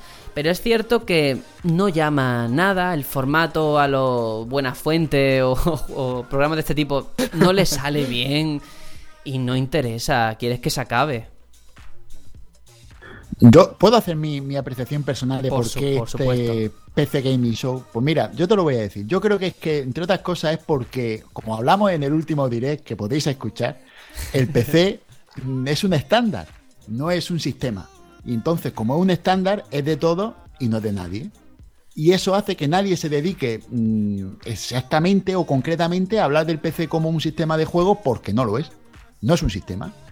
Y, y nadie se dedica a promocionarlo, que yo creo que es un error por parte de, dos compañías principalmente que son las que viven de esto, que son Nvidia y AMD. Que yo creo que ellas dos deberían de aliarse para hacer del, del PC mm, el sistema de videojuegos, o el sistema no, el estándar de videojuegos por excelencia. Y, y si ellos se dedicaran a promocionar el PC así, sí que llegarían a, a hacer que este PC Gaming Zone fuera algo. Pero es que ahora mismo, para mi gusto, es una conferencia en la que AMD paga para enseñar su, su gráfica y después alguno que hay por allí enseña su jueguecito, esto, lo otro, tal, venga, y nos vamos. Y no vale para nada más, para rellenar. Creo que Eh, es así. Es lo que tú dices, claro, que el hecho de que AMD ponga pasta, eh, quiera que no, ya lo hace un poco parcial, ¿no? Y al final lo que vas a ver es lo que ves. De hecho, yo nada más que tengo dos momentos grabados del PC Gaming Show, fijaos, y eso que duró, no sé, una hora, dos horas, no sé, se me hizo eterno. Y es, por un lado, al señor Cliff Blesinski, que el pobrecito, pues bueno, últimamente eh, no va mucho al gimnasio, pero no pasa nada. Di, lo que pone la escaleta. di lo que Vale, pone en la- escaleta, aquí tengo apuntado eh, el Tito Cliffy, que algún día se caerá por los dos lados de la cama. No vamos a ser crueles, pero bueno. eh, por un lado, como digo, Cliff Blesinski y por otro, a la presidenta o no sé lo que era, la chica asiática de AMD, abriendo ese maletín diciendo, mirad los procesadores y colocándole como una mochila a una señora que es como su concepto de la realidad virtual, ¿no? Que parecía un jetpack. Esos son los dos momentos que tengo grabados. Es que no interesa, no interesa, no sé por qué, pero es un hecho. Entonces tampoco tenemos mucho de qué hablar. Hmm. Yo creo mi, mi, ah, lo que a mí se me viene a la cabeza de por qué esto no, no cuaja es que al final, pues todas las conferencias, todas las eh, compañías presentan sus juegos que digamos que los hacen ellos de manera exclusiva, tal. Y el PC Gaming Show es como que no tiene ese, es- esos AAA exclusivos de PC, porque sí, está por ahí Valve, está por ahí eh, um, Blizzard, pero ellos no van a venir aquí. Ellos es que es, vamos, rechazarían venir al PC ¿Tú Gaming Show porque que no ellos ya tienen sus conferencias. Nada de Blizzard, nada de Yo nada. creo que Blizzard es que no le interesa, ya tiene la BlizzCon y ahí tiene su público. Es que, ¿qué porcentaje de público va a haber a Blizzard en, la, es- en el E3? Nadie. Es En- verdad. y, en, y en la BlizzCon, vamos, va a estar allí, vamos, todo Cristo. Entonces, al final, ¿qué pasa? Que una conferencia en la que salen, con todo mi respeto, juegos menores, juegos indies, pues no llama tanto, no, no, no tiene tantos titulares, no tiene la trascendencia que pueden tener eh, una conferencia con, con AAA tras AAA. Entonces al final, pues eso, queda relegado como para un pequeño cajón desastre, para gente que intenta sacar la cabeza, ¿no? Mm, Y decir, eh, aquí estoy. Y ya está. Pero no le veo mucho futuro, la verdad. Yo, sinceramente, os lo digo aquí, no la voy a ver. Es la única que me voy a perder y mm, voluntariamente. Pues sí, muy lícito. Yo no lo voy a decir porque a lo mejor digo ahora, no la voy a ver, y en ese momento la veo. Half-Life 3. Claro, o en ese momento no- nos dejan a todos locos, ¿no? En plan, cuando nadie lo ve, van a decir, pues toma, vamos a sacar el Half-Life 3. Son capaces, ¿eh? Son Pero- tan trolls. pero, mm, ¿Tú te crees que Valve No, va a presentar no, coña, Half-Life que va, que va, 3 que en va. esto? No, ni no, no, no, no. Mira, yo nada más que tengo aquí apuntado como juego porque, ya digo, yo de PC no entiendo mucho. De hecho, me enfadé mucho en el direct porque hablabais demasiado bien que si el PC, no sé qué, el PC, el PC. Y yo como jugador de consola estaba un poquito molesto escuchándos. Pero, ya digo, yo el más que tengo aquí apuntado Lawbreakers, que es el juego este de Cliff Lezinski, que va a ser otro más la larga lista con Overwatch. Con... La competencia de Overwatch, dijo. Sí, sí, sí, pero lo tiene muy complicado, ¿eh? Está Uy, mirando sí. demasiado alto. No, no, no, no, no, no, no, no, no, no, no. Dijo Hmm. que, Ove, que Lowbreakers puede convivir con Overwatch. Bueno. no nos vayamos a Ya pelear, vamos, por ya vamos favor. por convivir. Ya... Sí, sí, se está. No, claro, no. Se ha a ver, yo Se creo que la frase, la frase exacta era: si Overwatch es Street Fighter, nosotros somos eh, Tekken o Mortal Kombat. No sé, algo así Sí, dijo. sí, es verdad, sí, sí. Sí, sí, que hay mercado para todo. Acabo diciendo, yo no me quiero pelear con nadie, que no me pase como al Battleborn, ¿vale? Por favor, no me digáis así. Pues mira, como no tenemos mucho que comentar en el PC Gaming Show y después viene Ubisoft y después Sony y después Nintendo y todo lo que hay y después, yo creo que es el momento de hacer un pequeño parón después de más de una hora y media de Pre-3. No os quejaréis, no os quejaréis de largo. Eh, vamos con eh, también con un juego que yo creo que aquí nos ha molado mucho con ese ARMS, ya hemos estado pegándonos puñetazos, nos ha molado mucho y Aitor yo creo que la banda sonora, ese tema principal también te ha calado, ¿no? Joder, es que ha sido oírlo y, de- y se me han venido reminiscencias de. Pues de. No sé si de Mario en Sonic en los Juegos Olímpicos de, Bras, de, de Río o algo así, porque me suena mucho a Olimpiadas, a Brasil, no sé por qué. Pero está muy chulo, muy chulo. Está muy Yo, yo solo puedo decir, y esto es verdad, que tengo la aplicación del juego pues, que no, que no se usa, el Test Punch este, que ahora mismo no, no vale para nada, pero para lo único que vale es para que se vea la portada del juego y se escuche la canción. Y me la pongo cada dos por tres. Estoy en casa y digo, hostia, voy a ponerme la cancioncita del ARMS. Y me lo dejo Ten ahí cuidado, puesto. Juanjo, que se te acaba la batería de la Switch. Yo sí Vete me llevo YouTube. el cargador a los sitios, Sergio. Yo sí. bueno, pues vamos a escuchar ese tema principal de ARMS y después seguimos con Ubisoft. Vamos allá.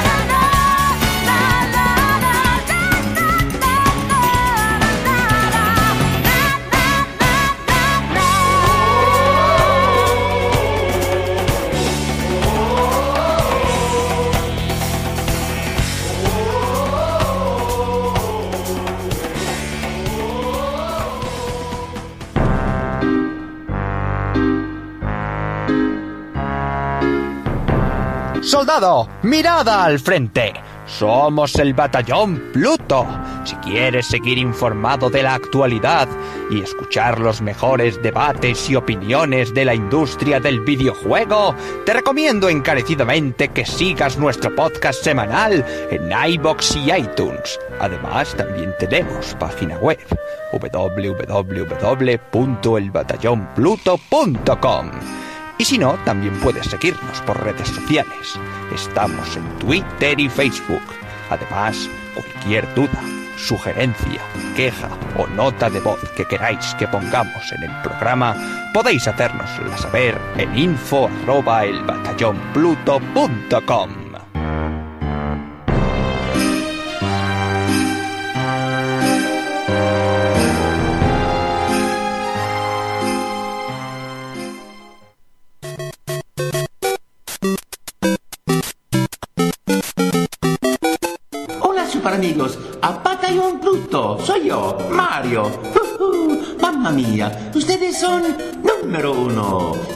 También.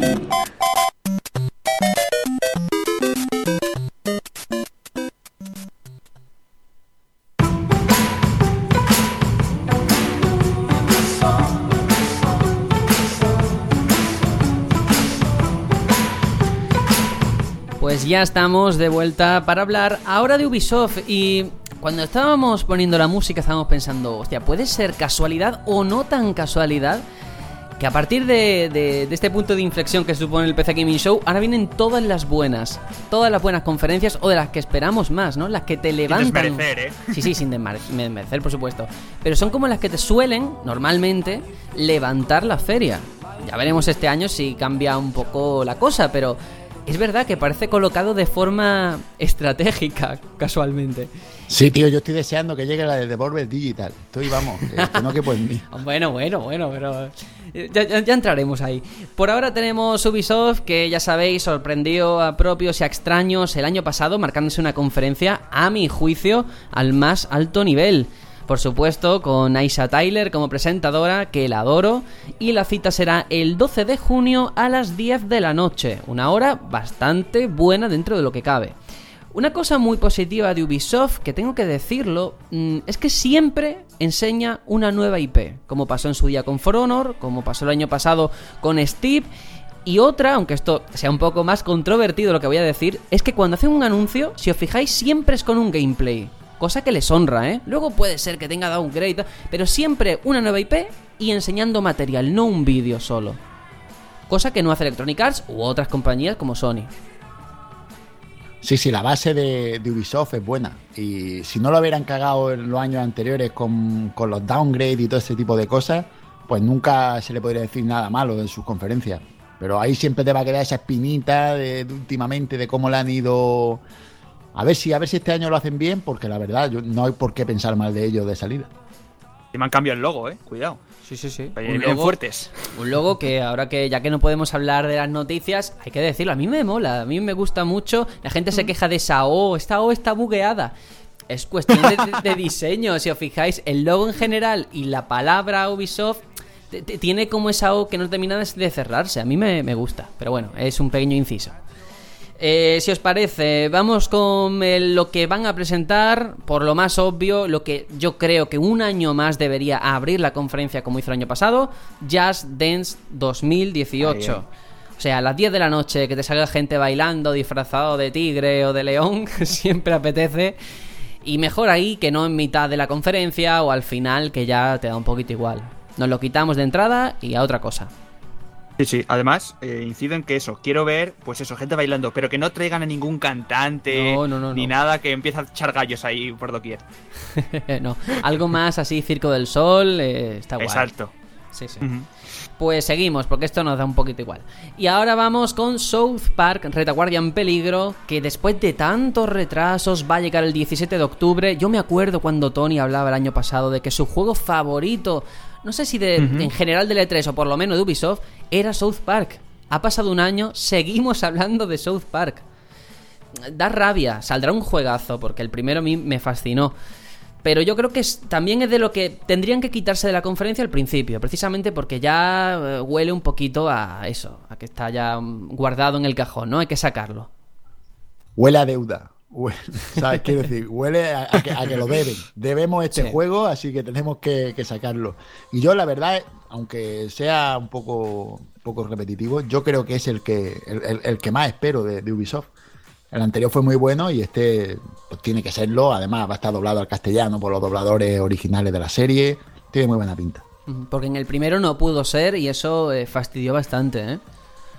Primero tuvo el doblaje Y- original, y- pero ya está. Y aún así el juego fue bueno. Así Sí, que el juego, vamos, para mí fue uno de los GOTY de aquel año. Está reflejado en, en alguna parte. Y bueno, no sé la presentación que harán. Yo me acuerdo el año pasado que llevaron a los creadores, le hicieron un poquito así como una entrevista gamberra, un poco como el estilo de South Park, ¿no? A ver esta vez con qué sorprenden. Pero, Pero bueno. que sepamos fecha, ¿no?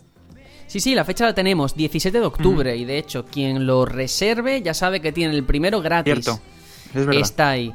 Y ahora sí que vamos con otro que nunca puede fallar, aunque hace ya un, un año que no lo hemos tenido, ha sido objeto de debate en este formato del mes de mayo, ese Assassin's Creed Origins, no sé si el nombre está confirmado o es el que se rumorea, pero que va a estar ambientado supuestamente en Egipto y, y que bueno, es una ambientación que pedía mucha gente y aparte Assassin's Creed después de este tiempo de descanso, de este letargo, yo espero que le siente bien y eh, sea una, una entrega a la altura, ¿no? Después de los últimos bajones. Es el momento clave de, de la conferencia de Ubisoft para mí, ¿eh? ¿Quién lo diría? Ver en qué, es- en qué se ha transformado estos dos años de, de trabajo, de silencio, de si de verdad ha evolucionado la saga o vamos a ver lo mismo de todos los años. Bueno, una, una pregunta tengo para vosotros que sé que habéis jugado a Assassin's Creed mucho más que yo. Yo, mm, mm, ¿con qué juego le diríais a alguien que no ha jugado a Assassin's Creed apenas nada que jugara para, para engancharse a la saga? Yo diría el 2. Yo. El 2. Sí. El 2 y la, y la hermandad.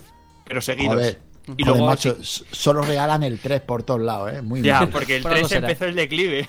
Sí, mira, yo, de hecho, hay una cosa que comentasteis en el direct que era un poco, bueno, ¿qué, qué define un Assassin's Creed, no? ¿Qué debería de tener este nuevo para atraer a la gente?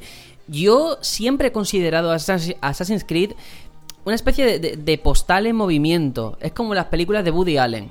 Te muestran eh, el paisaje, el contexto histórico de ese momento. no, es que eso es lo que se le pide. Yo no le exijo más. Con que eso esté conseguido y no haya bugs por el camino, ya está. Es que eso es lo que quiero. Quiero irme a Florencia, quiero irme, sí, a Egipto. Y ya está. Todo lo demás Pero- es secundario. Eso lo, lo han hecho muy bien. O sea, lo que es eh, la localización de los sitios. Eso yo creo que siempre lo han, lo han hecho muy Sí, bien. La hecho- recreación de las ciudades, el París, el, Londres. Eso yo creo que no hay ninguna pega en ese sentido. No, el problema es luego la factura técnica, o sea, te vas Claro. a Unity y ves que la gente pues, le falta una cara, o que eh, los que están a lo mejor andando por las calles tienen animaciones raras, y eso le resta realismo, obviamente, Claro. a ese momento. Pero sí, Saca- yo creo saca que del juego. Egipto es una joya, Uf, un caramelito. sí. Era o Egipto o el Japón feudal. Uf, y caerá A también. mí, pf, de verdad, que Egipto me, me encanta. Y si encima nos va a, a- a contar los inicios de, de, las a- de- de los Assassin, ¿no? Y sobre todo le pido, ya creo que lo dijimos en el especial, algo más de empaque en el futuro, no en el futuro, en el presente, ¿no? Lo que es el, el mundo real. Que por favor, que, que, que, esos- que solucionen ya por, por, por una vez el argumento de ahí. No sé, yo creo que se, se está convirtiendo un poco en un caso Kingdom Hearts, ¿no? Que empiezan a liar, a liar la- la- el argumento y llega un momento en el que se pierde, ¿no? Eh, todo un poquito difuso. Pero, de hecho, eh, diciendo tú lo de Japón feudal, creo que me corrija si alguien que nos está escuchando ha jugado a los Chronicle, que uno de los Chronicle va sobre el tema asiático japonés, ¿eh? Creo. Eh, sí, el China, el, Ah, mira, el. Chronicle China, sí. Vale, vale. Bueno, no es Japón, pero es China. no está mal. pues a ver cómo lo presentan, que por supuesto hay muchas ganas. ¿Quién diría que íbamos a tener ganas de un Assassin's Creed, eh? Hace dos años. Pero más por la sorpresa de si han sabido innovar, eh, fijarse en la competencia, en lo que ha hecho bien, en la evolución de los mundos abiertos. Veremos si ha calado y la comunidad, lo que le ha aportado, si se refleja en esto, ¿no? Eh, nos- yo creo que hizo muy bien parando la saga y ahora veremos el resultado. Si sale mal, va a ser un duro mazazo para Ubisoft. Un- un- una pregunta, es que acabé de decir, acaba de decir eso Aitor y me ha venido una cosa a la mente. Si sacaran un Assassin's Creed parecido a The Witcher, vale, yo sé que Sergio no, pero ¿qué os parecería este juego? Eh, ¿En el qué Mundo sentido? Porque, abierto. claro, um, En mundo abierto, Yo es que manera estoy- de jugar, la temática. manía, esa moda, esa moda yo creo que, que no. O sea, y cuanto más abierto, más facilidad de que las cosas te salgan mal, mal, porque hay muchas cosas que tienes que controlar, ¿no? A mí no me gustaría. No sé, Aitor, ¿tú cómo, qué piensas? Hombre, yo creo que siempre Assassin's Creed ha sido muy, muy sandbox, ¿no? Eso no creo que Sí, lo cambien. pero el problema yo creo que viene en que la repetición de misiones secundarias una y otra Sí. vez al final te hace decir, a la, a la quinta iteración ya dices, oh, esto ya me aburre, por favor. Yo creo que eso es el- una de las soluciones que le tienen que, que pegar, el cambio que tiene que dar Assassin's Creed. Misiones que de verdad te aporten recompensas que digas, es que merece la pena ayudar a, a este tipo que me he encontrado, ¿no? Estoy totalmente de acuerdo. Yo creo que la cosa va un poquito más por ahí, no por el otro tema. Pero bueno, a ver, las misiones, una cuenta pendiente y, y que sea sandbox hasta cierto punto. Yo es que siempre lo he visto, lo he enfocado como Dragon Age, como el Inquisition. Zonas grandes, pero cerradas. No es un mundo abierto al uso como un The Witcher o como un Zelda. A ver qué ocurre. Bueno, vamos a continuar. Ese Far Cry 5 que ya ha sido anunciado, que va a estar ambientado en todo esto de las sectas, que ha tenido polémica entre los americanos, porque claro, eh, ellos pueden hablar de todo lo que no sea de ellos, pero cuando alguien toca lo suyo, ya se molestan. Pero pinta muy bien, ¿eh? El problema es que lo hayan anunciado antes, bajo mi punto de vista, porque es un título con cierta consistencia como para anunciarlo en un E E3. Sí, la verdad es que Ubisoft yo creo que es la compañía que más prenda ha soltado antes de, de lo que es bien el E3, ¿no? Nos ha, nos ha metido mucha información, sobre todo de este, de este Far Cry 5, ¿no? Mm, Quitando a lo mejor el Primal que bajó un poco de, de, de calidad, pero me gusta, me gusta el macarrón recalentado, eh, tengo que, tengo que admitirlo, ¿no? Espero también, obviamente, que, que innove, ¿no? Pero la jugabilidad en sí, la base, me gusta mucho. Sí. Yo estoy ya muy quemado, ya lo hemos hablado, que si el villano mega megalómano, ¿no? Loco. Mm, que sí, que vale, que ahora no es una selva, pero también un poco así rústico. Yo del 4 acabé muy quemado. El 3 supuso un cambio brusco y muy interesante. Y espero que este 5, al menos a nivel de jugabilidad, de un paso adelante. No se quede en el conformismo del 4. Porque a mí Hombre, ya, ya me cuatro podías aburrió. montar elefantes. Sí, bueno. es verdad, teníamos los elefantes. No sé, Juanjo, ¿tú cómo, cómo has visto todo? Yo, pues yo, la verdad, yo con Far Cry me pasa como con Assassin's Creed. Son, son juegos que me parecen muy vende, vende consola, vende juego, vende IP, pero no, no me llaman mucho. Yo creo que todo esto de haberlo anunciado antes les viene bien para desviar la atención. Me da miedo en la nariz que todo esto es para que la gente se fije en esto y después van a sacar una IP gorda, tengo esa esperanza, y nos van a dejar todo un poco con el culo torcido. O quiero verlo por Pues, ese lado. eh, Juanjo, yo creo que ahora es el momento, ya que has dejado tú ahí, me has dado un paso con lo de la IP gorda. ¿Podría ser el regreso, como hablamos todos los años, ahora sí, de Prince of Persia? Uf. Assassin's Creed y Prince of Persia al mismo año. Uf. Es que me parece que, que uno es la evolución del otro. No sé yo. Claro. No sé yo. No sé. A ver, le pueden dar el toque ese que nosotros decimos, ¿no? De utilizar ese UbiArt, El ese, motor shading, gráfico que usan para Rayman, para estos dos últimos Rayman, usarlo para un Prince of Persia y ya que no fuese, que fuese más plataformas 2D que más eh, parkour, ¿no? Que yo creo que el parkour se ha ido completamente a Assassin's Creed, lo ha robado Sí. completamente y ya no, no se lo sacas. Veremos, ojalá, ojalá de verdad. Porque... Volver a, volver a los orígenes, quieres decir, un poco de, de la saga. Exacto, a cuando no era de Ubisoft, si mal no recuerdo. Sí, sí, sí. Mm. No sé, yo creo que se habla todos los años. Y esta vez, otro año, mira que lo he dejado pasar. Digo, bueno, Prince of Persia no creo. Tengo el instinto, la corazonada, el sexto sentido de que yo creo que esta vez sí. Fijaos lo que os digo, ¿eh? Ahora que están de aniversario, que han cumplido no sé si 20 años, o no sé cuántos años son, en Ubisoft, yo creo que es una buena forma de regresar con una licencia que tiene ya mucho tiempo en, en barbecho, ¿no? En el congelador, ese momento de sacarla. Mm, ya veremos a ver qué ocurre. Ahí está. Y vamos con otro título que sí que está confirmado: de Crew 2 más coches.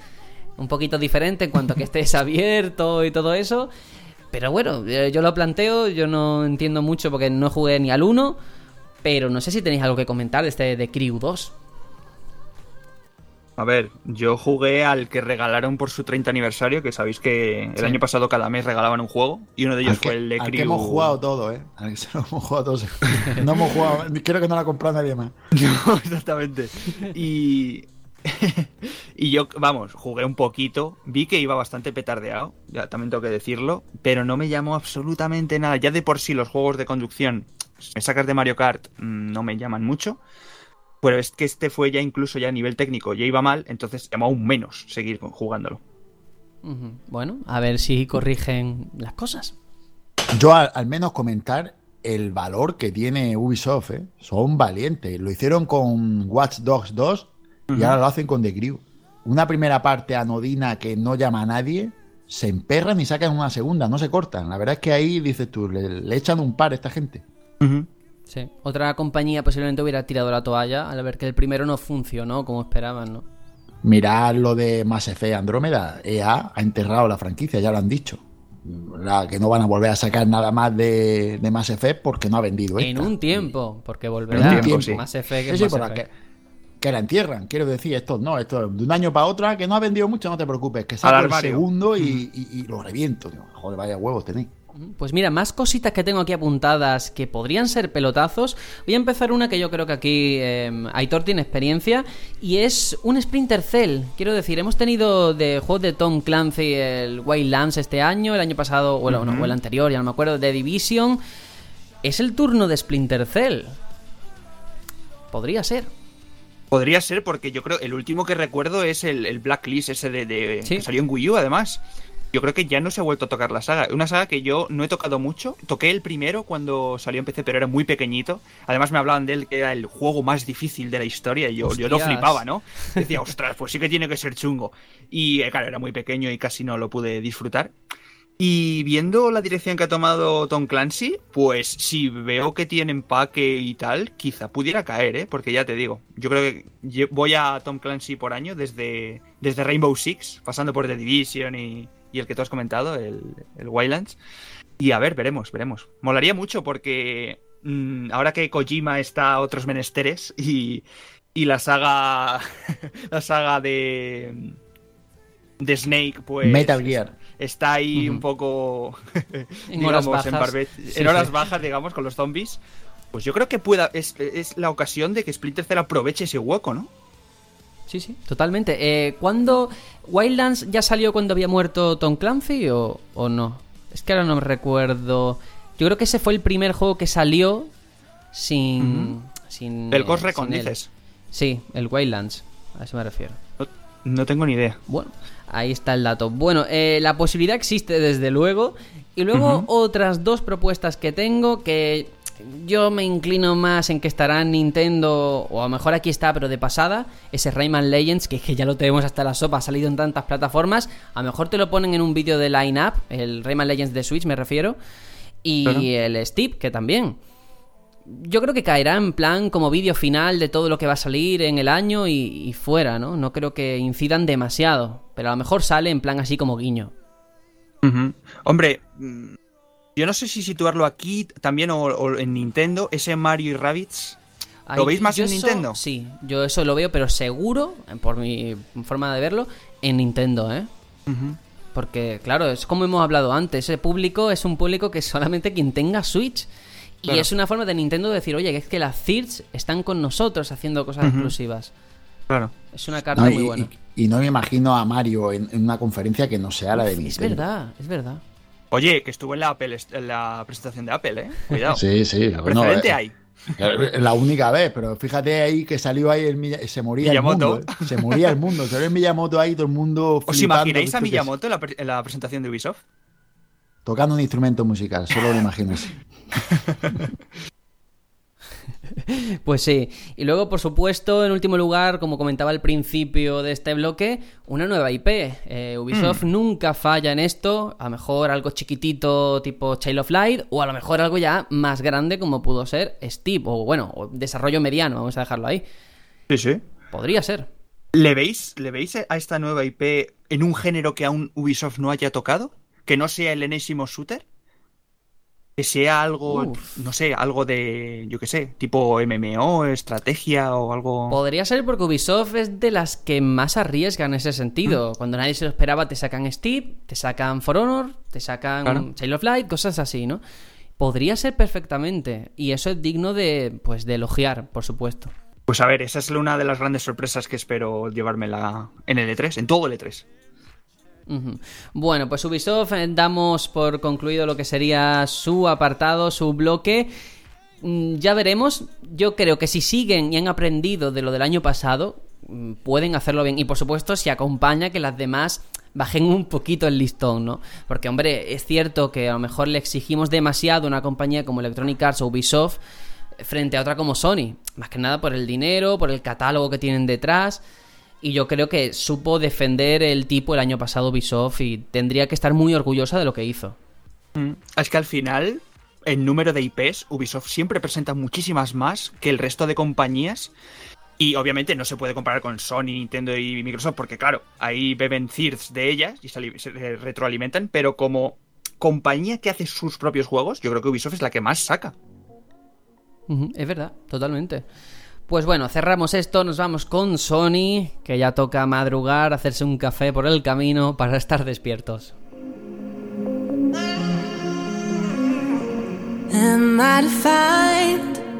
Oh, by the way they look at me. Oh, Bueno, la musiquita también es un poquito para, para dormirse. Y como digo, ya será de madrugada en Europa. El largo lunes cierra como siempre con la conferencia de Sony, que será el martes 13 de junio a las 3 de la madrugada.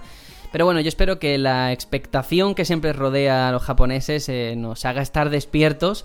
Pues eh, venimos de dos últimos años como ganadora, yo creo que indiscutible de la feria. A lo mejor De el año. Sí, sí, a lo mejor el año pasado alguno tenía otra favorita, pero bueno, dio muy el do de pecho. Mm, Nunca mejor dicho. es verdad. Yo creo que hay una cosa muy evidente y es que en Sony eh, hay algo que han comprendido muy bien y es la importancia del impacto. O sea, el efectismo de enseñar algo y no poner a alguien hablando cuando puedes sacar un vídeo o una orquesta tocando en directo, ¿no? Se le puede reprochar que es humo, todo lo que tú quieras, pero el espectáculo lo dan. Que eso es Y una cosa. Y ritmo, que son cosas que se piden en un evento de este nivel. Está claro, yo es que estoy, es la conferencia que más espero. Por las IPs que van a enseñar y porque ya saben darlas. O sea, digamos que a partir del año del triunvirato este, creo que le han cogido el gusto y ya saben, saben por dónde tienen que tirar para contentarnos. Incluso a lo mejor un poquito más atrás, cuando se presentó One y, y esta gente vino con Play 4, yo creo que eso fue de forma accidental. Dijeron, hostia, Microsoft ha hecho esto, nosotros sí íbamos a dar este dato así que, que tampoco era un dato brutal, ¿no? Al fin y al cabo, Play 4 ni tiene retrocompatibilidad, ni tiene una serie de características. Pero dijeron, oye, que a la gente esto le ha calado porque lo hemos sabido contar bien, ¿no? Y a partir de ahí se han ido viniendo arriba. Sí, y además es que hay una cosa que, que tiene Sony que a mí me, me llama bastante la atención y es que mucha gente se apunta al carro. Quiero decir, aparte de sus IPs, muchas otras compañías se presentan un juego en L3, si no tienen propio stand, lo presentan aquí. Porque saben que es la gorda o porque no sé por lo que será. Square lo hace, o yo que sé, Kojima lo hace, eh, eh, From lo hace. Al final te das cuenta de que, de que Sony arrastra mucho y eso lo hacen bastante bien. Pues sí. Hombre, Eh, no son tontas, ¿eh? Van a los que, al que más consolas Claro. de- en, en el mercado tienen. Sí, sí, sí, esto es- eso es un hecho, eso es innegable. Y además, el año pasado eh, se daba la circunstancia de que no pudieron hacer la conferencia en el teatro que se suele habilitar para las compañías. Y lo hicieron en la de los Oscars, que es un pedazo de teatro más grande que el del resto de, de- de compañías. Y claro, vas, vas ahí, ¿no? Con una orquesta en directo sonando, todo tan épico, que es muy difícil que eso se venga abajo. Y si se viene abajo es por los aplausos. O sea que ahí está. Y ahora ya si os parece vamos un poco con lo que tenemos aquí apuntado. Primero ese God of War. Que ya el año pasado, antes, en ese pre-3, ya hablábamos, bueno, se, se está rumoreando con una ambientación nórdica. Llegó, llegó ese tráiler con gameplay de ese niño tan hostiable. Y yo creo que ahora veremos ya un poquito más de, de material, algo más a nivel jugable, ¿no? No, no, no una cinemática como lo que vimos, ¿no? Y yo creo que de verdad es un reboot o como lo queráis llamar, que le sienta muy bien a ese nuevo público que ha llegado ahora a Play 4 viniendo de 360 o de otras consolas para engancharse a ese God of War. Sí, yo, ta- yo también le veo de abriendo conferencia como fue el año pasado, pero como tú dices, ¿no? Más profundidad. Eh, vimos un, un pelín de gameplay, sí, ah, mezclado ahí con entre cinemática y gameplay, ahí sí muy, muy Uncharted. Pero aquí ya es el momento de ver, de ver el HUD, de ver eh, cómo se desenvuelven en, en los combates más, más cercano, ¿no? Y, y de verdad que es, es una joya, ¿eh? yo creo que es una de las joyas de la corona de, de- de Sony. Sí, pero que den fecha, por favor. ¿Vale? Yo lo- esto lo voy a decir mucho a la conferencia de Sony este ¿Lo año. ves para este año? Yo lo que quiero es que me digan cuándo va a salir. Es que os, ya... os digo, saco mi bola de cristal, la voy a sacar, la voy a sacar. Dale, dale caña, dale caña. Vamos a ver. Yo digo, fijaos, que este juego va a salir en febrero-marzo de 2018. Y esto lo digo basándome, a lo mejor es una mierda de dato, pero es mi teoría, igual que ocurrió con Bloodborne, que salió en febrero, igual que, ha ocurrido con Horizon, que salió en marzo, principios creo, o algo así, yo creo que en este caso va a ocurrir lo mismo. Es un juego para febrero-marzo de 2018. Está grabado, ¿eh? Ya veremos qué pasa. Si me equivoco. Pues curioso, ¿no? Curioso que elijan esas fechas, ¿no? Porque no son fechas para juegos con tanto empaque que, que aspiran al GOTI, ¿no? Que, que las, que los metan ahí a tan, tan al principio de año. Pero vamos, lo hemos visto ¿eh? muchas veces. Eh, Zelda, por ejemplo, ha salido en marzo. Entonces, digamos que se enfrentan a ese obstáculo de, del tiempo, ¿no? Del paso del año. Pero Eh, yo creo y que, que- se queden olvidadas. Sí, que son juegos tan eh, con tanto dinero, tan cifras millonarias que hay detrás, que les da igual eh, aspirar a un premio GOTI. Se llevan Claro. el, el premio más bonito, que es que la gente lo juegue, ¿no? Algo así. No, no, pero es verdad, Horizon... Eso es, de- eso es muy indie, ¿eh? Sí, sí, es, es muy indie, pero Horizon o Bloodborne, Bloodborne no figuró en ninguna categoría, en los GOTY o en una y ni ganó. Pero es que Claro. nadie, o sea, es innegable que es un juegazo. Y eso ya nos vale. Y yo Ujú, creo que con es Sony verdad. es lo que pasa. Mm.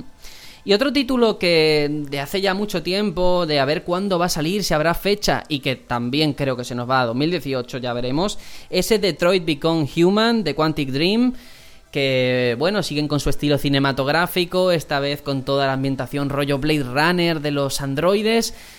Mm, yo creo que es el momento de enseñar más cosas y de que, bueno, si no dar fecha, porque lo veo muy complicado, esto parece un desarrollo que no acaba nunca, al menos adelantar un poquito las cosas.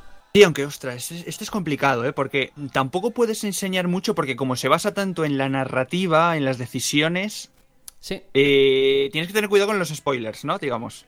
Hombre, pueden hacer como en las películas, ya que eh, David Cage se quiere fijar tanto en las películas, hacer un tráiler y fuera, o sea, metes fundidos a negro, metes, yo que sé, cliffhanger y para adelante, pero algo tienen que enseñar, eso sigue ahí, tienen que vendértelo.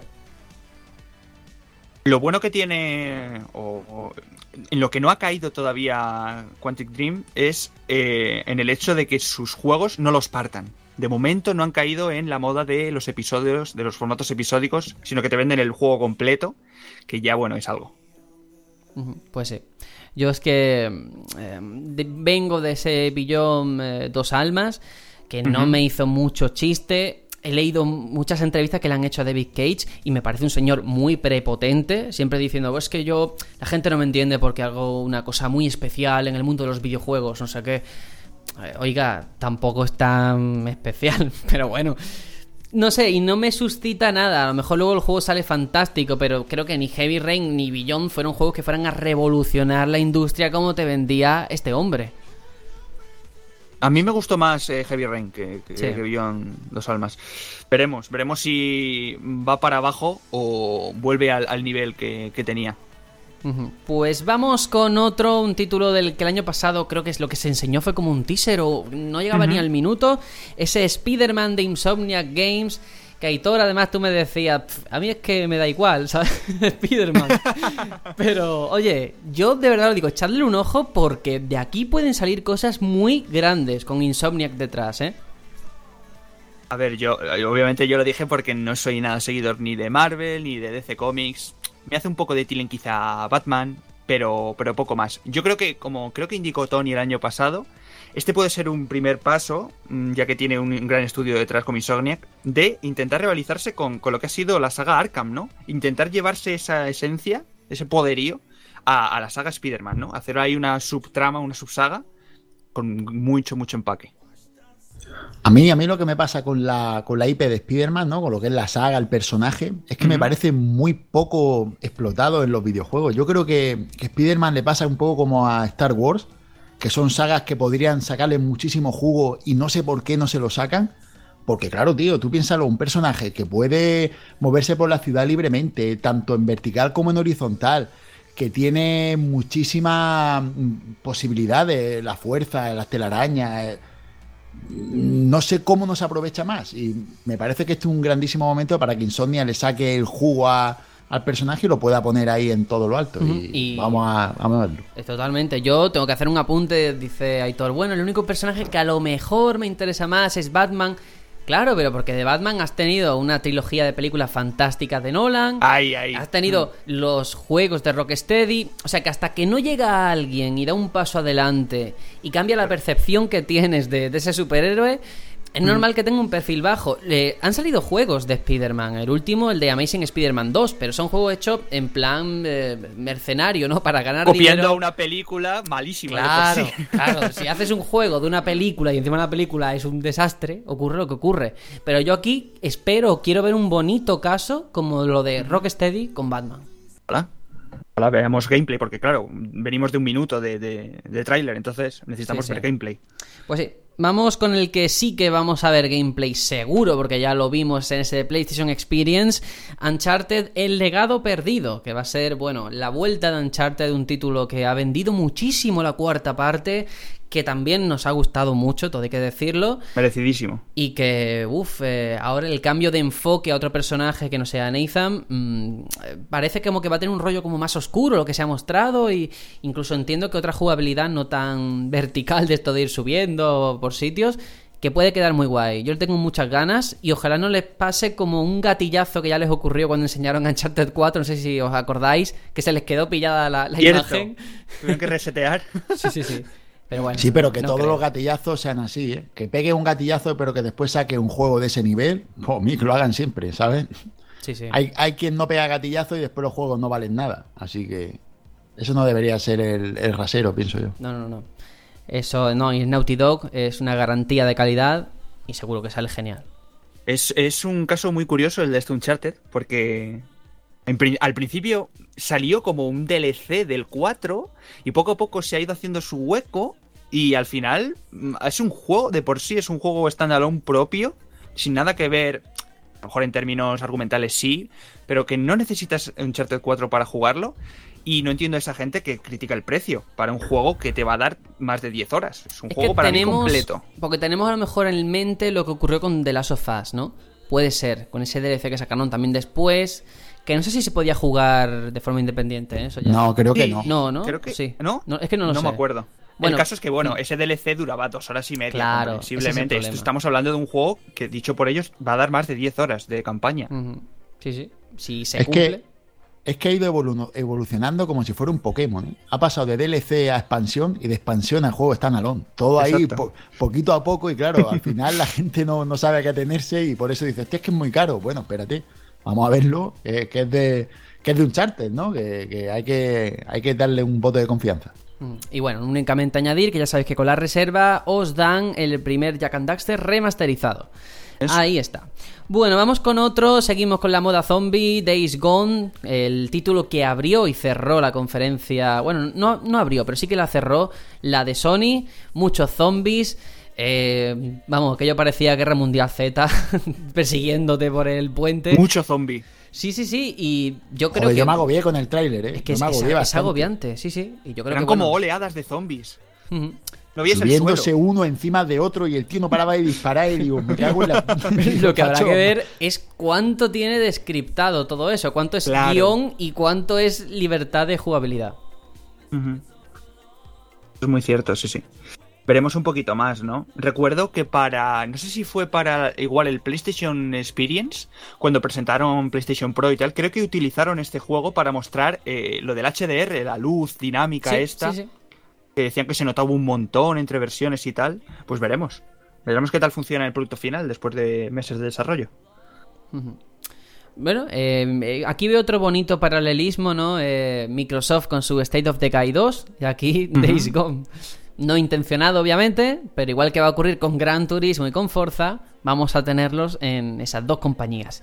Más cosas. Bueno, Los dos, esos dos juegos de Hmm. conducción Sí. perderán contra Mario Kart 8 Deluxe. eh, o lo que acabas de decir. Bueno. Verdades como puños, Sergio. Verdades, Verdades como, como puños. También yo intuyo que habrá presencia de Square Enix, que si os parece lo hablaremos después, porque o- obviamente tienen sus propios eh, megatones que presentar. Y vamos con uno que tengo aquí en interrogante, yo no lo creo, no sé vosotros, Death Stranding, yo creo que tiene que descansar, que le queda mucho desarrollo y que no va a estar.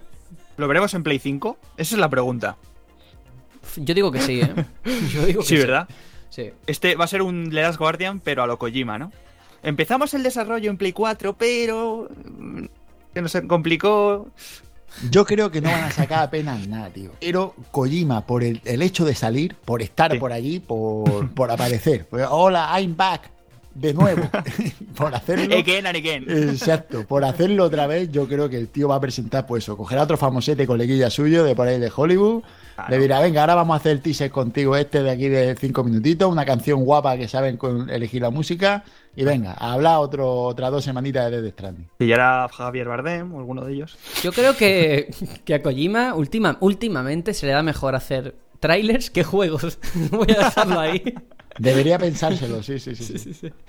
Pero bueno, Experiencias cortas. Sí, sí. a ver qué ocurre. Ya sabéis, por otro lado, Destiny 2 lo tenemos ahí, eh, con esa exclusividad temporal de que van a llegar ante los contenidos, los DLC, las expansiones en Play 4, tendrá una presencia importante en la conferencia. Y bueno, obviamente se callarán el dato de los 30 FPS, porque está ahí. Pero Yo es quiero un título apuntar que una cosa. pinta bien. Cuando anunciaron el primer Destiny, eh, paralelamente a, a ello, anunciaron la, la Play 4, no sé si os acordáis, la Play 4 blanca. Que venía Pues- con, Sí, sí. con el primer Es, Destiny. es verdad, es verdad. Y ahora han surgido rumores en los últimos días de la PlayStation 4 dorada. Dorada. Mm. Quizás sea igual un poco de, de paralelismo con esto. Presenten Destiny 2 y el, el- la PlayStation 4 dorada. Uf, eh, interesante. Me encanta que esto quede registrado y grabado para luego comprobarlo. Pero bueno, Destiny 2, eh, a los que venimos del 1 que sí que le hemos echado horas, yo no que sea tampoco un pro gamer ni muchísimo menos, pero sí que lo he podido disfrutar. Eh, creo que es el paso natural, creo que es lo que tenía que haber sido el 1, no cuando salió, que yo me acuerdo, que nada más que se hablaba de los 500 millones que ha costado.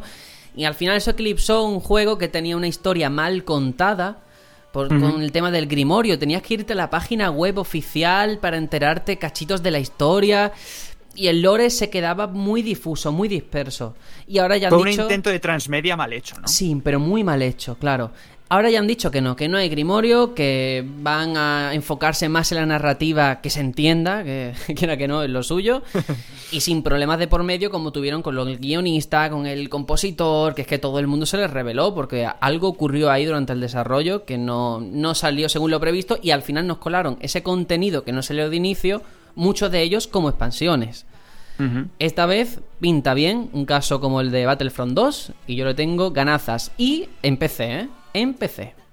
En Battle.net, por En cierto. Battle.net. Exclusivo de Blizzard. Nota ahí la influencia de Activision. Pero bueno, yo creo que, que ha conseguido que, por ejemplo, a ti, Aitor, que tú juegas en PC y no tienes una Play, te interese este Destiny, ¿no? Hombre, yo es que estaba deseando que saliese en PC, me da igual la plataforma Steam, Battle.net, donde fuera, porque he oído muchas cosas buenas del 1. A mí me dio mucha pena no poder jugarlo, un shooter que no está en PC. Es flipante, pero, pero pasó. Y parece que esta va a ser una edición reforzada. Y de verdad, ya, ya- ya lo tengo reservado. Hostias. Muy bien. Eh, Juanjo, ¿te vas a unir al escuadrón y nosotros tres o qué? Yo, bueno, ya sabéis que con Carrera los de colibríes, Estoy hombre. Claro. empezando, est- estoy empezando con los shooters, ¿vale? Estoy ahí dándole al, al PUX, al Player No Battleground. Y estoy muriendo como, como un bellaco, pero bueno, estoy disfrutándolo. De- nunca pensé que, que jugar tan mal me iba a hacer disfrutar de todos modos. Y, Y después, ahora voy a ver qué tal Doom, que jugué a la demo que me recomendaste y me gustó también mucho. Y, y nada, pues si veo que, que pito y que voy disfrutando, pues a lo mejor me apunto a alguna raíz de esta que vosotros juguéis Ahí, y yo os vea jugar. Ahí, Yo- Practica, practica. Vosotros jugad, ¿vale? Y yo a lo mejor me apunto para veros jugar. y ya vas. Exacto. Muy bien. Otro título que yo creo que ya le toca también, Dreams, de Media Molecule, que se presentó hace ya unos años y ha estado desaparecido y va a salir, si no mm, recuerdo mal, una especie como de beta, de versión eh, Early Access, como lo queráis llamar, que se ha retrasado. Mm, ha habido problemas al parecer con el desarrollo, no está saliendo como tenía que salir. Eh, iba a ser como la evolución natural de los Little Big Planet en cuanto a ofrecer al jugador la suficiente capacidad como para crear sus propios universos o, o juegos en general. Y es que si no lo presentan este año, se les va a ir también a Play 5 junto de The Stranding, ¿eh? Están ahí ahí. Yo tengo que decir, creo que lo dije el año pasado, estoy bastante desconectado con este tipo de juegos, entonces no me llama mucho la atención, pero mm, doy valor a la valentía de este estudio. Eh, creo que dijimos que era lo más Nintendo que tiene Sony. Eh, coge esa parcela de público que, que- las demás, pues, ni lo miran, ¿no? Y es muy, muy loable. Bueno, lo dejamos aquí puesto que no hay mucha información y vamos con otro que sí que va a estar seguro, ese Gran Turismo Sport, eh, la nueva entrega de Gran Turismo, la gran apuesta en cuanto a tema de simulación de carreras, que si no recuerdo mal creo que va a tener también eh, compatibilidad con VR, con realidad virtual, y que a ver, ¿no? Si satisface a los fans de Gran Turismo después de tantos años. Pues difícil papeleta, ¿no? Tiene con, como decíamos, ¿no? Con, con Forza. Se lo va a poner muy complicado. Gran Turismo dejó de ser la puntera, ¿eh? hará un par de juegos o tres y de hecho creo que nadie lo espera. No, no hay un gran... A lo mejor ahora se salen con este juego, pero yo no veo que haya un gran run run ahí de fondo esperando este juego. No, no lo veo ahí que vaya a pitar. Bueno, pues venga, continuamos, que es que Sony tiene tantas cosas apuntadas, al menos sobre el papel, ya veremos luego en la realidad, que es que hay que avanzar. Eh, Call of Duty, este título ambientado en la Segunda Guerra Mundial, que a ver si consigue atraer a toda esa gente que ha perdido por el camino, esos millones de dislike que tuvo el tráiler de Infinite Warfare, a ver si ahora recupera a la gente que se ha ido a Battlefield 1, ¿no? Pues sí, yo la verdad es que estoy muy expectante de la campaña, sobre todo. A mí, los juegos de, Call of Duty antiguos, de históricos, me gustaba mucho la campaña, pero online, la verdad es que pasaba bastante. Y lo espero con relativas ganas. A mí lo que me da coraje es que se nota que está hecho por americanos. Oh, la- pero vamos. Hombre, la, la historia es la que es. Y enfocarla, que si rollo eres un joven soldado americano que se va a las filas. Hombre, por Mm. favor, puedes contarlo desde otro punto de vista, ¿no? Sí. Además, tenemos casos, el, el 3, recuerdo, eh, el Call of Duty 3, estaba muy bien porque era, como tú dices, más eh, vistas más, más abiertas, ¿no? Una mente más abierta y podías, aparte, obviamente, de los americanos, pues podías coger a los franceses, a los canadienses, a los ingleses. Digamos que, joder, veías varios puntos de vista eh, que luego al final se juntaban en la última misión. Y no tan, tan americanada, ¿no? Digamos, ¿no? Tan palomitero. Eh, salió hace poco una noticia que no podríamos controlar, por ejemplo, a los alemanes en, en la campaña. Y yo creo que flaco favor le hacen porque yo creo que estaría muy bien un Call of Duty visto desde. Nunca, a lo mejor un Call of Duty entero, campaña entera, no, pero algunas ciertas misiones visto desde el punto de vista alemán, ¿no? De lo que se vivió en el otro lado del eje. Sí, pero es que, claro, la historia es muy complicado porque según como cada uno la interprete. Y no sé hasta qué punto remover ese tipo de cosas.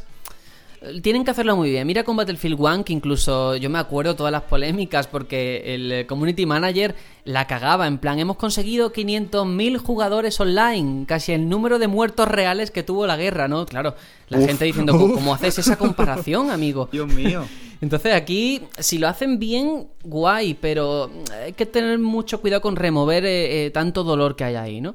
Ya. Claro, Bueno. que tú, tú piensas, Hitor, que, que para nosotros España no entró en la Segunda Guerra Mundial y para nosotros es un hecho histórico y nada más. Pero es que muchos americanos, mm, sus padres o abuelos o lo que sea, murió ahí. ¿no? Y Sí, sí. entonces fueron, a- fueron mm, alemanes, fueron nazis los que los mataron. Y Y claro, luego, no. y luego también Eh, el, concepto que tiene cada país, eh, de su, o sea, su propia gente de su país. España, nosotros somos los primeros que nos reímos de España. O sea, se hacen un juego en plan dictadura o guerra civil Yo creo que a nosotros incluso nos haría gracia, pero porque somos así. Los americanos, por ejemplo, son todo lo contrario, muy con lo suyo. Imagino que los alemanes también. No lo sé. Nosotros no, nosotros nos reímos de nosotros mismos.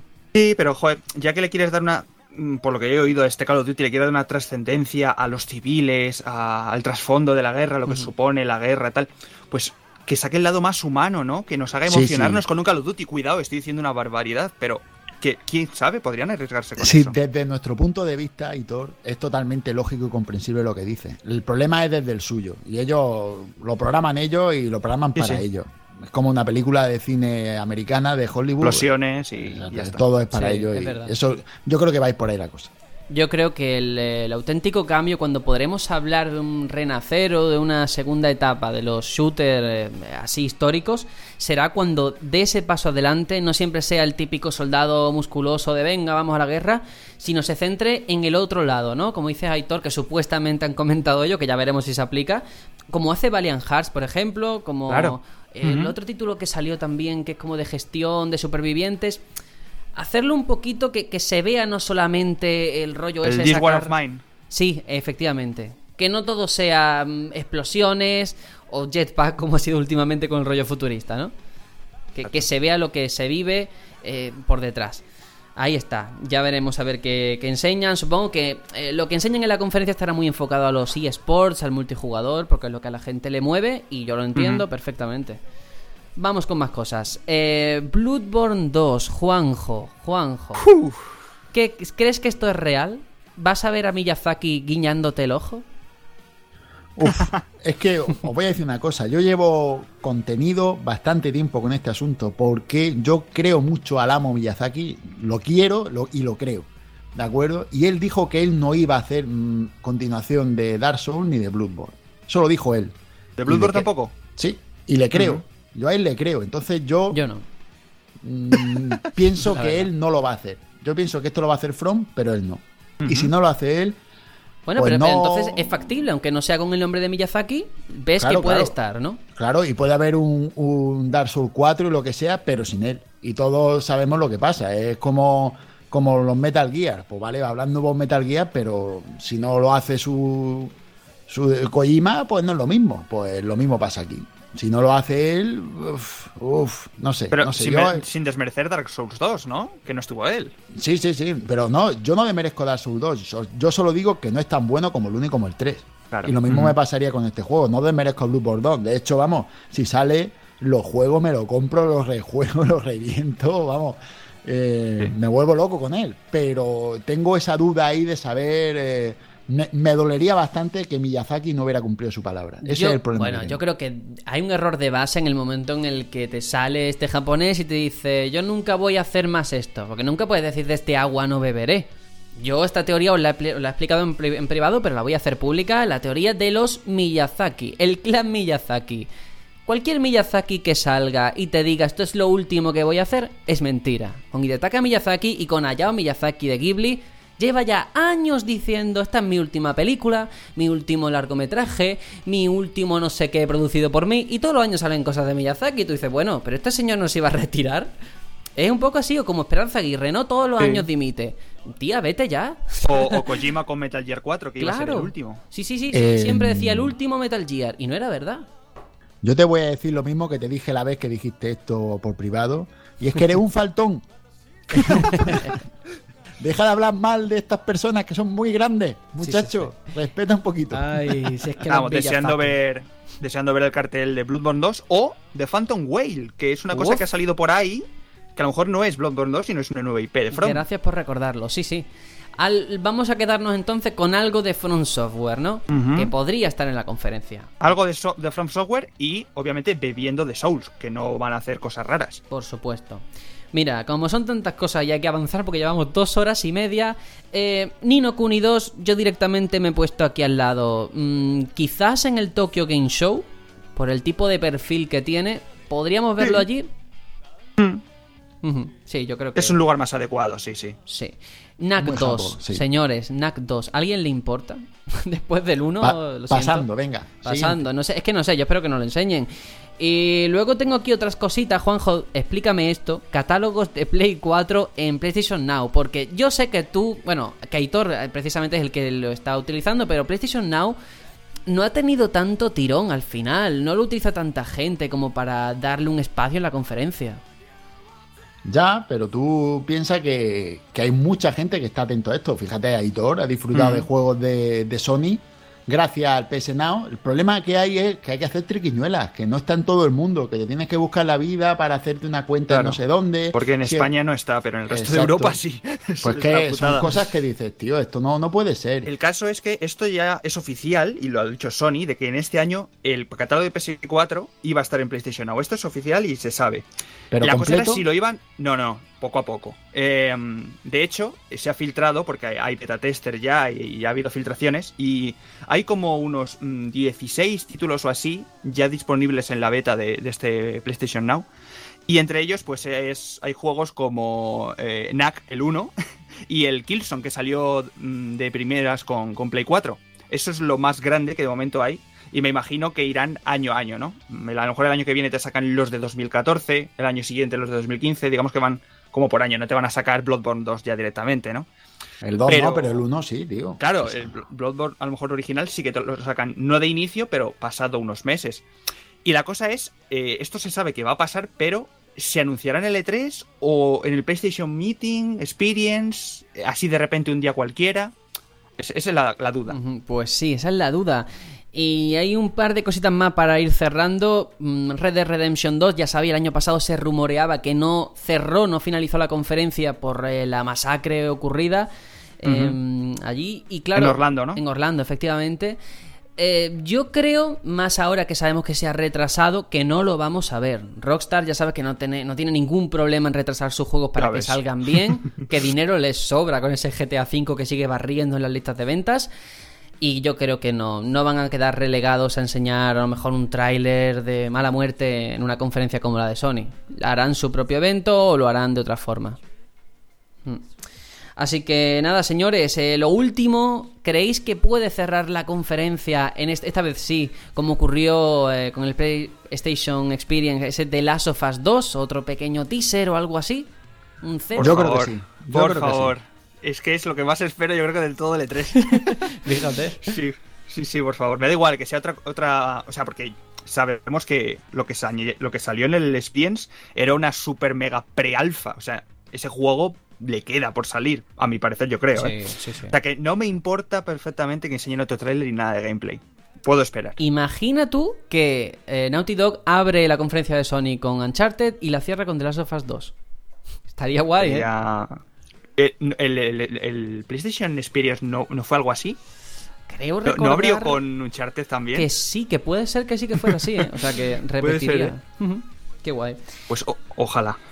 Bueno, eh, terminamos ya con Sony, esto ha sido todo. Hay rumores que creo que tampoco hace falta darle mucha trascendencia porque yo creo que todos estamos de acuerdo en que es complicado esa PlayStation 4 portátil a los Switch.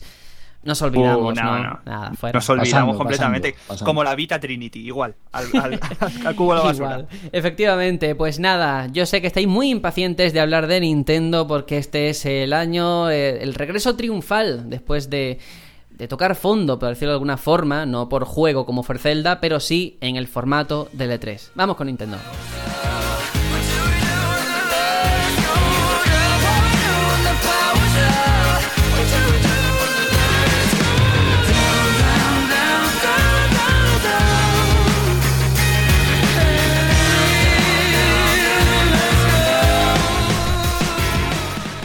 Y como comento, lo de Nintendo es eh, una segunda juventud. Apuntad la fecha, el 13 de junio a las 6 de la tarde, porque tras años en los que había quedado relegada al ostracismo más absoluto en L3, buscando su hueco con su propio formato en vídeo y una Wii U renqueando a marchas forzadas, eh, ahora Switch no para de darle alegrías, esa es la realidad. Y esta es la prueba de fuego para demostrar a esos millones de personas que han comprado la consola en su salida todo lo que tiene que ofrecerles.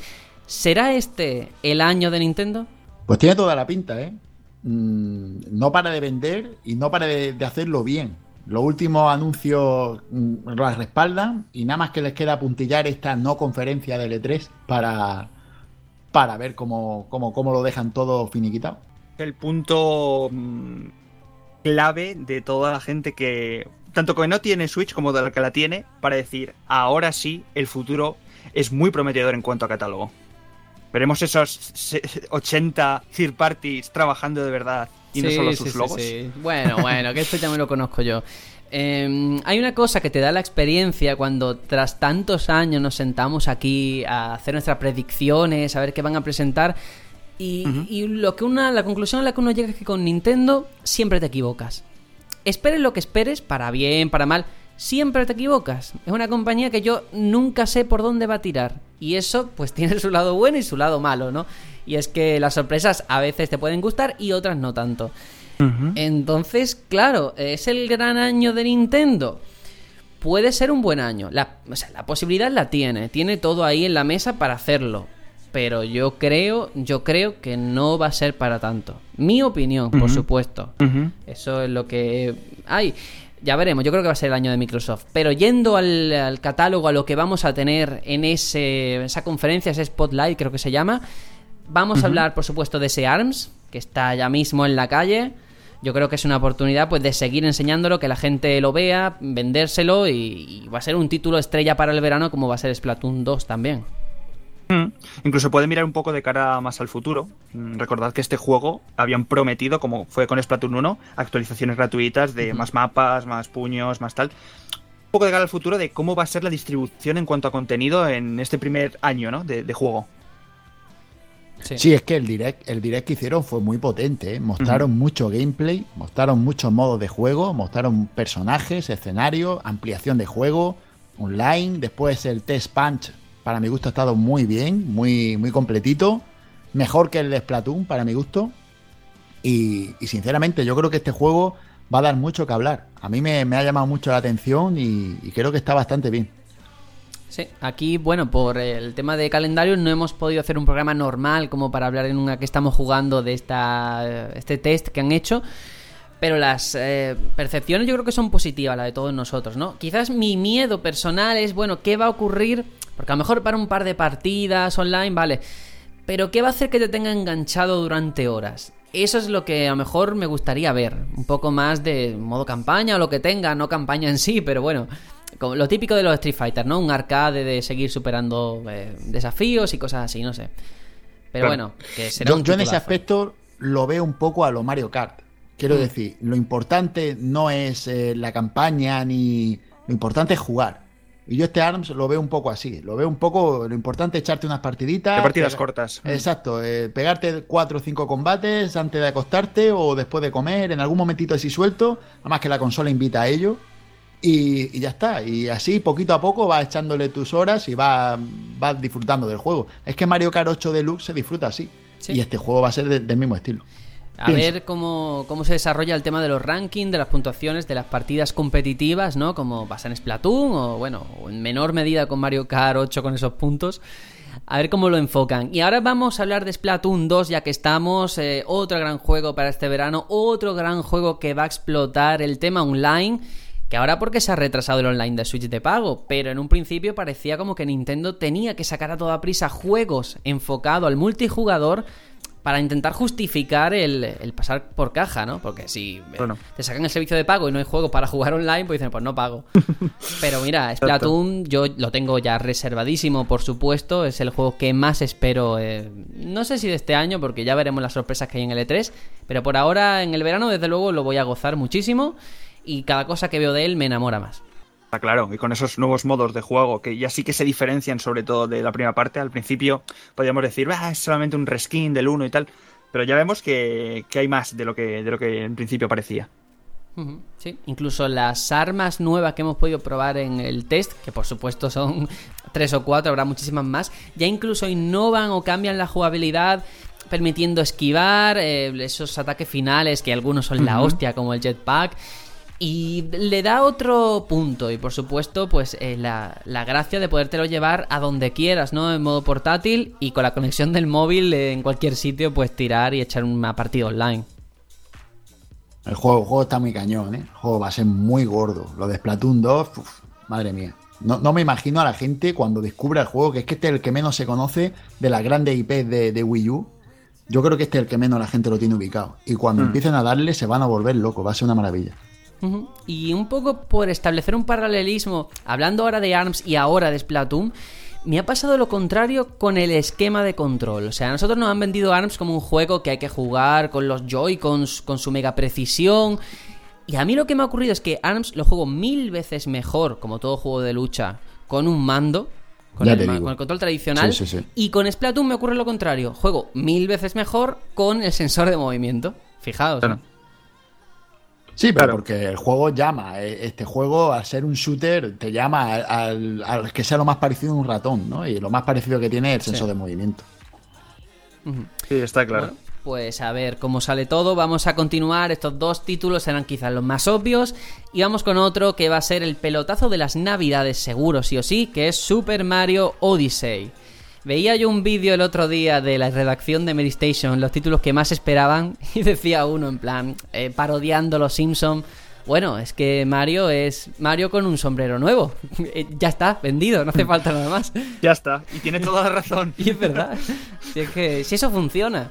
Y toda la mecánica que aporta el sombrero, lo que hemos visto, lo poquito que nos han dejado entrever de los mundos, que si el rollo mariachi o mexicano, ¿no? Mm, Otros que son a lo mejor más del mundo real, las carreteras.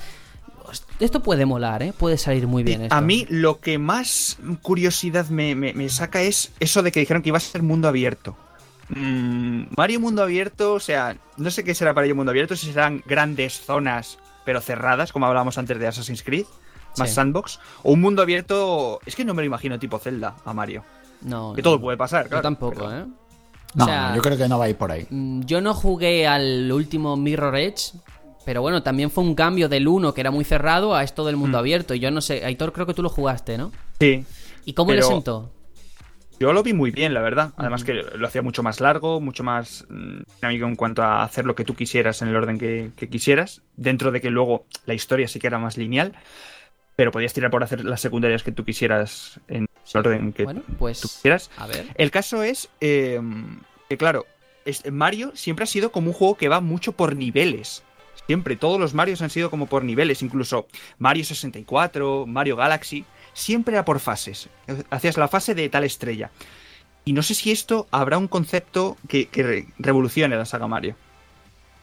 Puede haberlo. De hecho, eh, estamos viendo la renovación de sus eh, grandes eh, licencias, ¿no? Ha pasado con Zelda. Cosas que jamás nos esperaríamos. Cosas que teníamos concebidas a lo que era un Zelda, a lo que entendíamos Claro. como tal. Y que le ha sentado muy bien. A lo mejor le ha Sí. llegado el turno a Mario o a lo mejor le llega después a Metroid. Hmm, ya veremos. Mm, Es que, claro, también eh, Super Mario Maker sentó precedente porque fue en plan, os damos la herramienta, Sí. esto es juego infinito y ya no podemos sacar nada más porque lo tenéis en vuestras manos hacer el propio juego. Entonces, a ver, tiene que haber un cambio de mentalidad en Mario porque ya no puedes sacar más. Yo, yo personalmente creo que va a ser el, el juego que va a ganar el E3. Sabéis que siempre se, se dice cuál es el Sí. juego que más expectación ha creado. El año pasado fue Zelda, tal. Yo creo que este el año de Super Mario Odyssey. Creo que va a ser el juego que va a reventar el E E3. Wow, es una... son declaraciones mayores, ¿eh? Cuando salga Bloodborne 2, veremos. Eso, No, veremos no. si sigues diciendo lo mismo. Sí o no, yo, yo lo sigo diciendo. Una cosa es lo que yo quiera y otra cosa es lo que crea que va a pasar. Y es que este juego va a ser muy grande, estoy segurísimo. Bueno, pues ahí está, este Super Mario Odyssey, que desde luego sería un cierre del año espectacular. Y me llama la atención porque hasta ahora siempre había como una eh, clasificación Nintendo hacía entre los juegos de Mario para portátiles y los de sobremesa. Los de Mario, un poco la estética 2D, que de hecho tenía un departamento exclusivo para eso. Y otro para los 3D. Ahora que Switch es portátil sobremesa híbrido, eh, se unificarán los estudios. No sé qué ocurrirá. ¿Tendremos Mario 2D en un futuro? Claro, yo entiendo que sí, que habrá de todo, ¿no? Es Mario, al fin y al cabo. No puede faltar. Sí, pero claro, es que es eso. Teniendo Mario Maker, ¿qué más vas a aportar, no? Mm, Claro. Vale, siempre nos quedará la, co- la consola virtual y los clásicos. No, que te los o cobrarán otra vez a siempre- 5 pavos. O, o siempre nos quedará, y al lazo con lo siguiente, los ports de Wii U. Un Super Mario Maker de Wii U o lo que la gente más espera, un Super Smash Bros. para Switch. Oh, Esto oh. podría llegar, ¿eh? Sí. Y además es que, no sé, yo creo que lo de los amigos de Cloud, Bayonetta y Corrin es que tiene que significar algo. Mm. Es que tiene que ser algo. Sí, sí.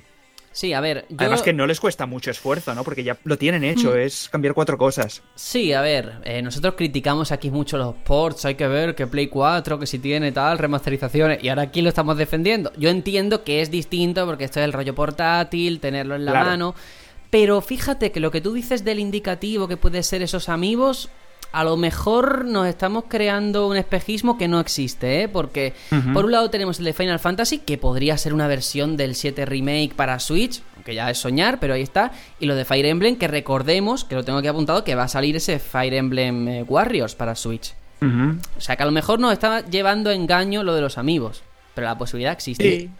¿Y el de Bayonetta? Amigo, Ah. bueno, ¿Qué a lo mejor presentan algo. Hay más es que por ahí, por ahí hay otro, ¿eh? Por ahí hay otro que a lo mejor es un port que tenemos ahí, Bayonetta 2, ¿eh? Y entonces ya se cae el mundo y se acaba, se acaba todo. Lo que está claro, yo creo que algo, algo de Wii U puede caer, ¿no? Para Switch. Mm. En esta Debería- conferencia. es que debería caer. Quiero decir, No, antes has, incluso- dicho- has hecho tú la comparativa de Play 4 que los ports y tal. Play 3 vendió 80 millones de consolas. Casi todos los ports están, estaban rejugados. Pero es que Wii U no vendió nada. Entonces los ports están por explotar. Los Claro. juegos están por, por jugar. Hombre, Más- claro. Ujú. No, no, he sí. oído he oído por ahí rumores y tal que decían que posiblemente a lo mejor el port que hicieran de, de- de Smash Bros aunase eh, los modos de juego de 3DS con los de Wii U. O sea, que pudiéramos tener ese Smash Ventura de 3DS en un juego sobremesa. Claro, es que es la oportunidad de Nintendo para esa gente que ya jugó eh, de darle un plus, ¿no? Como ha pasado con Mario Kart 8 Deluxe, que al final es cierto Claro. que no ha sido tanto, pero hay algo, ¿no? Mm. Yo es que de una forma egoísta, claro, yo ya he jugado en Smash Bros, yo ya he jugado a todos esos juegos de Wii U. No le espero tanto, pero comprendo que efectivamente. No, o sea, se Sakurai lo ahora mismo está en el Caribe y no quiere hacer ni un personaje más. el tío está ya hasta las narices de hacer Está Smash. quemado, está quemado. Seguimos, a ver, eh, otro título que se viene hablando mucho y no sé, eh, teniendo los presentes que tenemos, que me lo decía un amigo que, que entiende de esto de Pokémon, un Pokémon Star o como lo queréis llamar para Switch. Y él me decía, no lo creo porque hasta ahora nunca se ha presentado un Pokémon en un E3. Y ahí lleva razón, nunca lo ha hecho en un E3, al menos por primera vez. Siempre hemos visto más gameplay, lo que queráis. Eh, tenemos Monster Hunter, que lo hemos hablado alguna que otra vez, que eso en Switch es garantía de, de- de vende consolas, y el otro sería Pokémon. Aún así, bueno, dice, nunca se ha anunciado en un E3, tampoco ha ¿Hasta habido nunca pasa? un Pokémon, claro, tampoco ha habido un Pokémon de sobremesa al estilo de los portátiles. Y Sí. yendo híbrida la consola, es que vamos, huele de lejos. Pero bueno, yo creo, tampoco estoy muy. Tampoco lo veo tan claro que anuncien un Pokémon este año, el que viene quizás sí. Por el simple hecho de. Yo creo que este año es el año de Monster Hunter. Va a salir en Japón al en un principio y no sé cuándo llegará a Europa, pero en principio este año van a quemar la consola con Monster Hunter. Y el año que viene, pues hacemos otra barrida con Pokémon. Y, y ya no solo por Monster Hunter, que, que tienen mucha razón.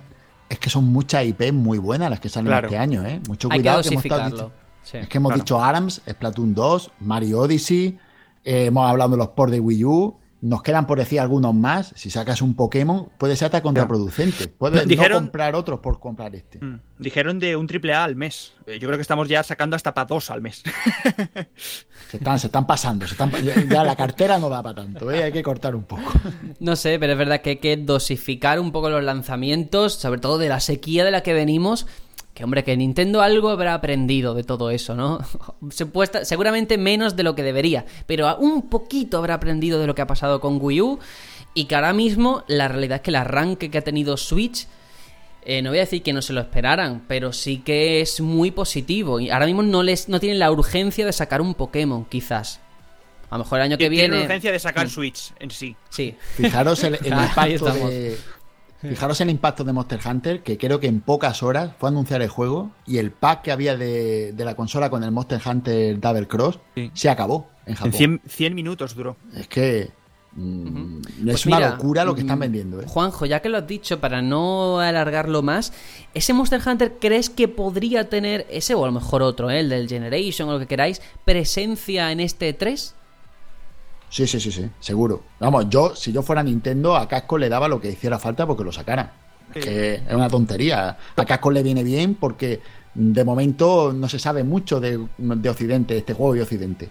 Pues es momento de, de coger, sacarlo y que la gente se vuelva loca. Mm. Yo, mm, bueno, ya lo sabéis, Vic es un gran aficionado a Sí. Monster Hunter.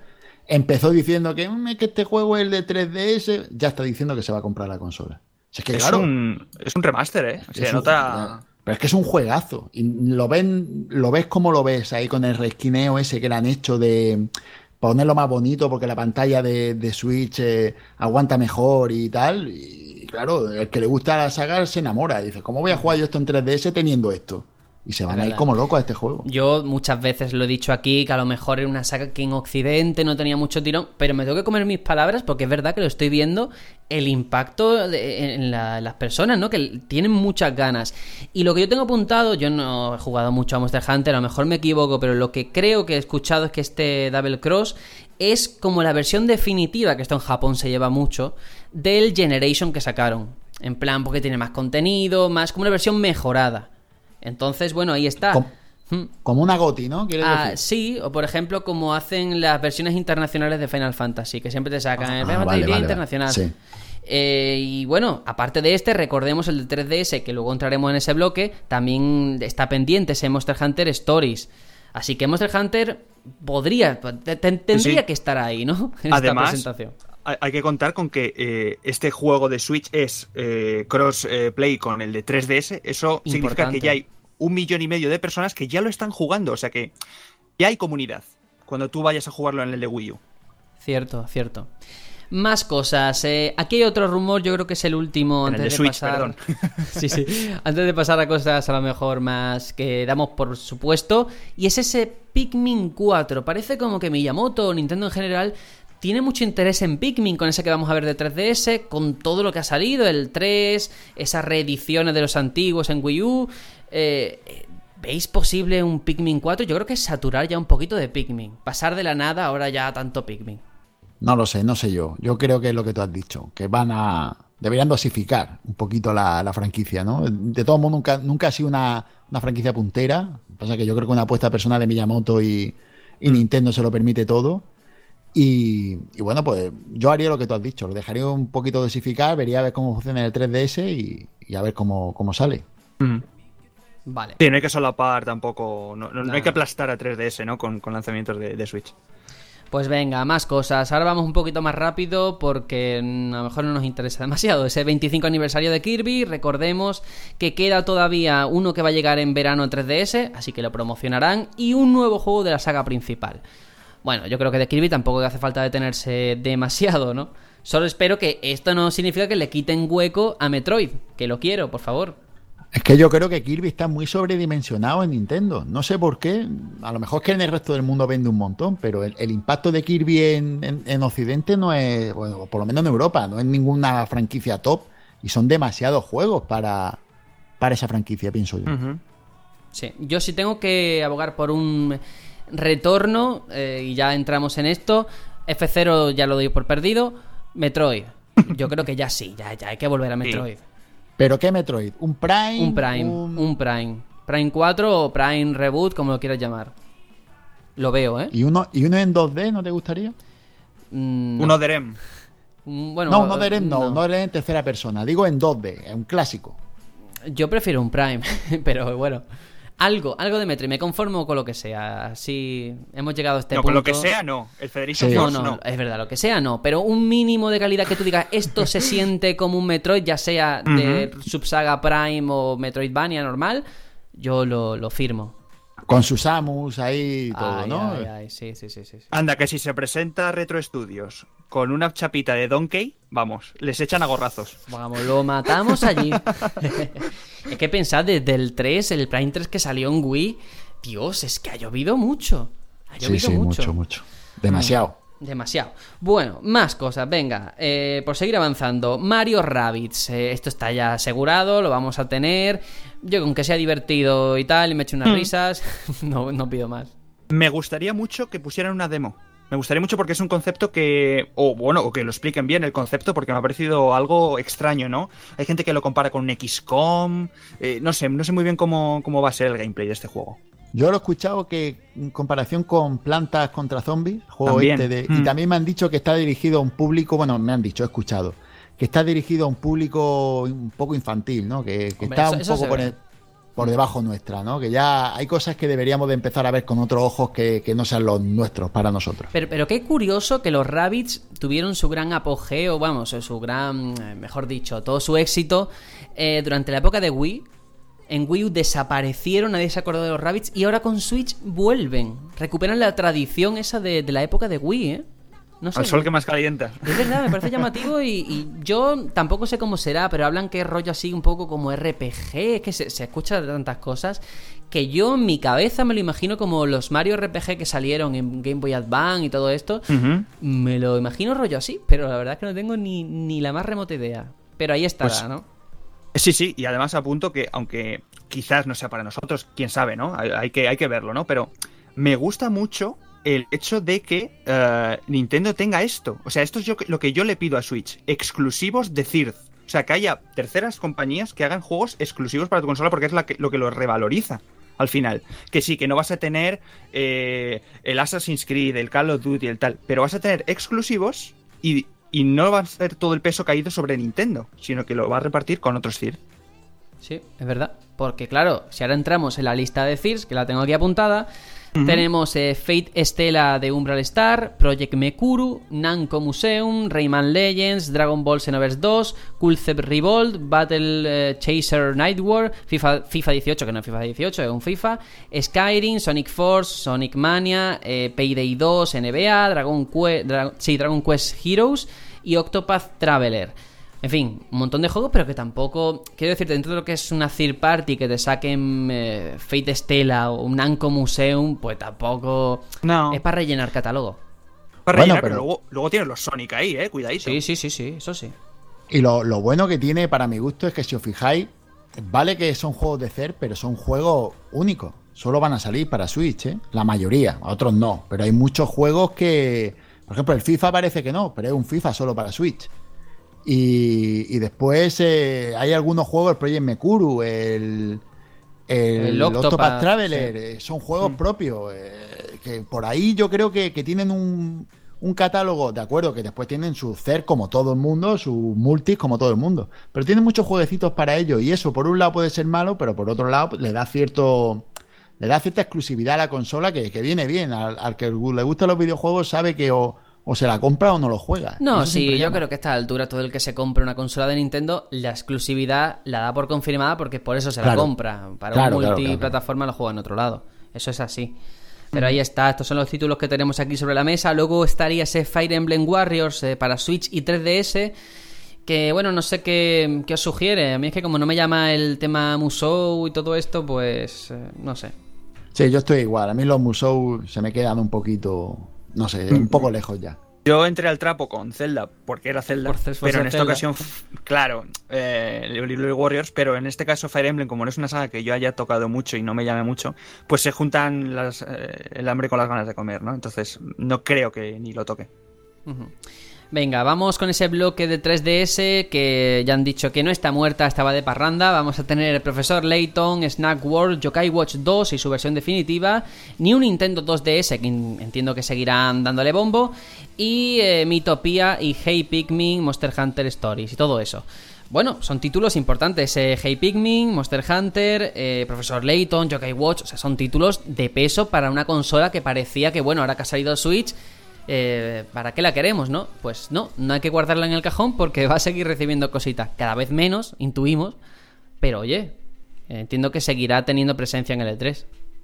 Oye, es que es un buen catálogo, ¿eh? Te pones Sí, a sí. verlo y dices, macho, sí. hay más de uno se daba con un canto en los dientes porque el fin de su consola, vamos, yo solo recuerdo algo así con la Play 3, tener un fin de, de generación tan bueno, si, si se va a morir, que, que ya lo dudo. Eso, que quizá es como un Jordi Hurtado, estará para siempre con nosotros. A lo mejor es 3DS. es un caso Play 2, ¿no? que, que sigue años y años. Sí, sí. Además que yo veo muy lógico hacer eso. ¿Por qué vas a matar la consola? No te va a quitar mercado para la Switch, porque Mm. mientras que ellos la Switch la vendan como una sobremesa que te puede llevar, pues está el su portátil. Si lo Sí. siguen haciendo así. Yo veo un error matar a tu propia consola. Deja que, que la comunidad la mate, ¿no? Cuando ya la mate, ya verás indicios de, oye, esto hay que pararlo, ¿no? Pero que no hagan como pasó con Wii, que hicieron, tacadá, fuera, pasamos a lo siguiente. Pues sí, y eso fue un Estás error. perdiendo dinero. Fíjate que Wii es Wii. O sea, me lo dices de Wii U, yo entiendo que ahora ya hace ya un año Claro. o más que no hablan de Wii U, lo comprendo perfectamente. Pero bueno, Hay, hay más Wii en comedores de, de hogares españoles que Wii U. Con eso lo digo todo.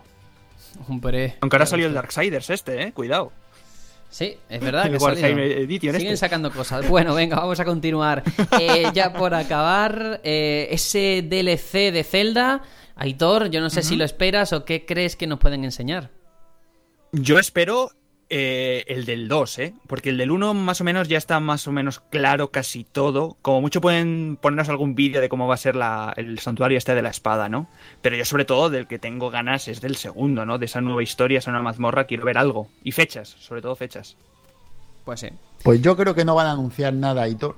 ¿Sabes? Yo creo, yo creo que van a sacar del, del primera, la primera parte de DLC de este verano, nos lo van a enseñar bien.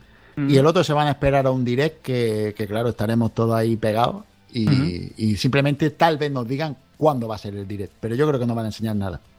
Me da a mí la nariz que no. Puede ser, hombre, Zelda ha vendido muchísimo, es una barbaridad. Una barbaridad. Más que Switches. Es Más que, que Switch. exacto, más, más juegos que consolas, eso es una locura. Sí, sí, ahí se ve que realmente yo no, no entiendo a Nintendo, incluso en esto. Yo siempre pensaba que Zelda, dentro de las grandes franquicias de Nintendo, no es un Mario. Que tiene un público, pero no es un público. Pues una vez más me he comido mis palabras, porque es que ha sido flipante la recepción. Que es lógico, porque tiene una calidad apabullante. Y ahí está. Bueno, esto ha sido lo que presentaría en un principio Nintendo, lo que esperamos de ella. Yo creo que está muy bien. O sea, si se cumpliese la mitad de todo esto, porque luego tengo apuntado otro que creo que no he mencionado, pero porque ya no lo veo, ese Xenoblade Chronicle 2. Creo que todavía le queda mucho desarrollo por delante. Pues dicen que no, ¿eh? ¿No? Dicen que Para para este año estaba, claro. Sí, sí, sí, sí, Eso sí, dijeron. Joder, pues me, quedé, entonces. me quedé helado. Pero escúchame, Sergio, es Sí. que dijeron que estaban ahora grabando la banda sonora y al poco tiempo dijeron que estaba confirmado para este año. Es decir, que no se cortan, ¿eh? Hostia, es que yo dato, que- ese dato no lo tenía. Es que si tú me. eh, Yo es que no lo esperaba, pero si me enseñas el Xenoblade 2 y el Super Mario Odyssey, me parece que la conferencia ya estaría a un nivel altísimo. ¿eh? Pero eso es lo que digo, En es que la- tú piensas este año cómo va a ser de gordo. Es que En la ser muy gordo. presentación de Switch de enero salió este, este Xenoblade y ponía 2017. Que se retrase ya es otra cosa, Uf, pero Dios. para este año estaba. Yo es que de verdad, por mi propia salud, quiero tener un perfil bajo siempre con Nintendo y que si luego pega el pelotazo, pues llevarme la sorpresa, pero no esperar mucho nunca, porque luego siempre pasa con todas, ¿no? Al final la- las expectativas están demasiado altas, pero que promete, yo creo que eso es indudable, indudable, sobre el papel. Así que lo dejamos aquí por parte de Nintendo. Por supuesto, habrá esa sección eh, de, de line-up de los Nindies con ese Ed Valiente. Que Hombre. lo queremos mucho. Que vuelva. Qué bonito, ese es valiente. Es sí, valiente. Gracias, gracias por mencionarlo. Pues bueno, vamos ahora con ese cajón desastre donde vamos a agrupar esa conferencia de Devolver Digital o multiplataformas y otras eh, compañías que a lo mejor no tienen el espacio que tiene Sony Nintendo, una de estas, pero que merece que hablemos de ellas.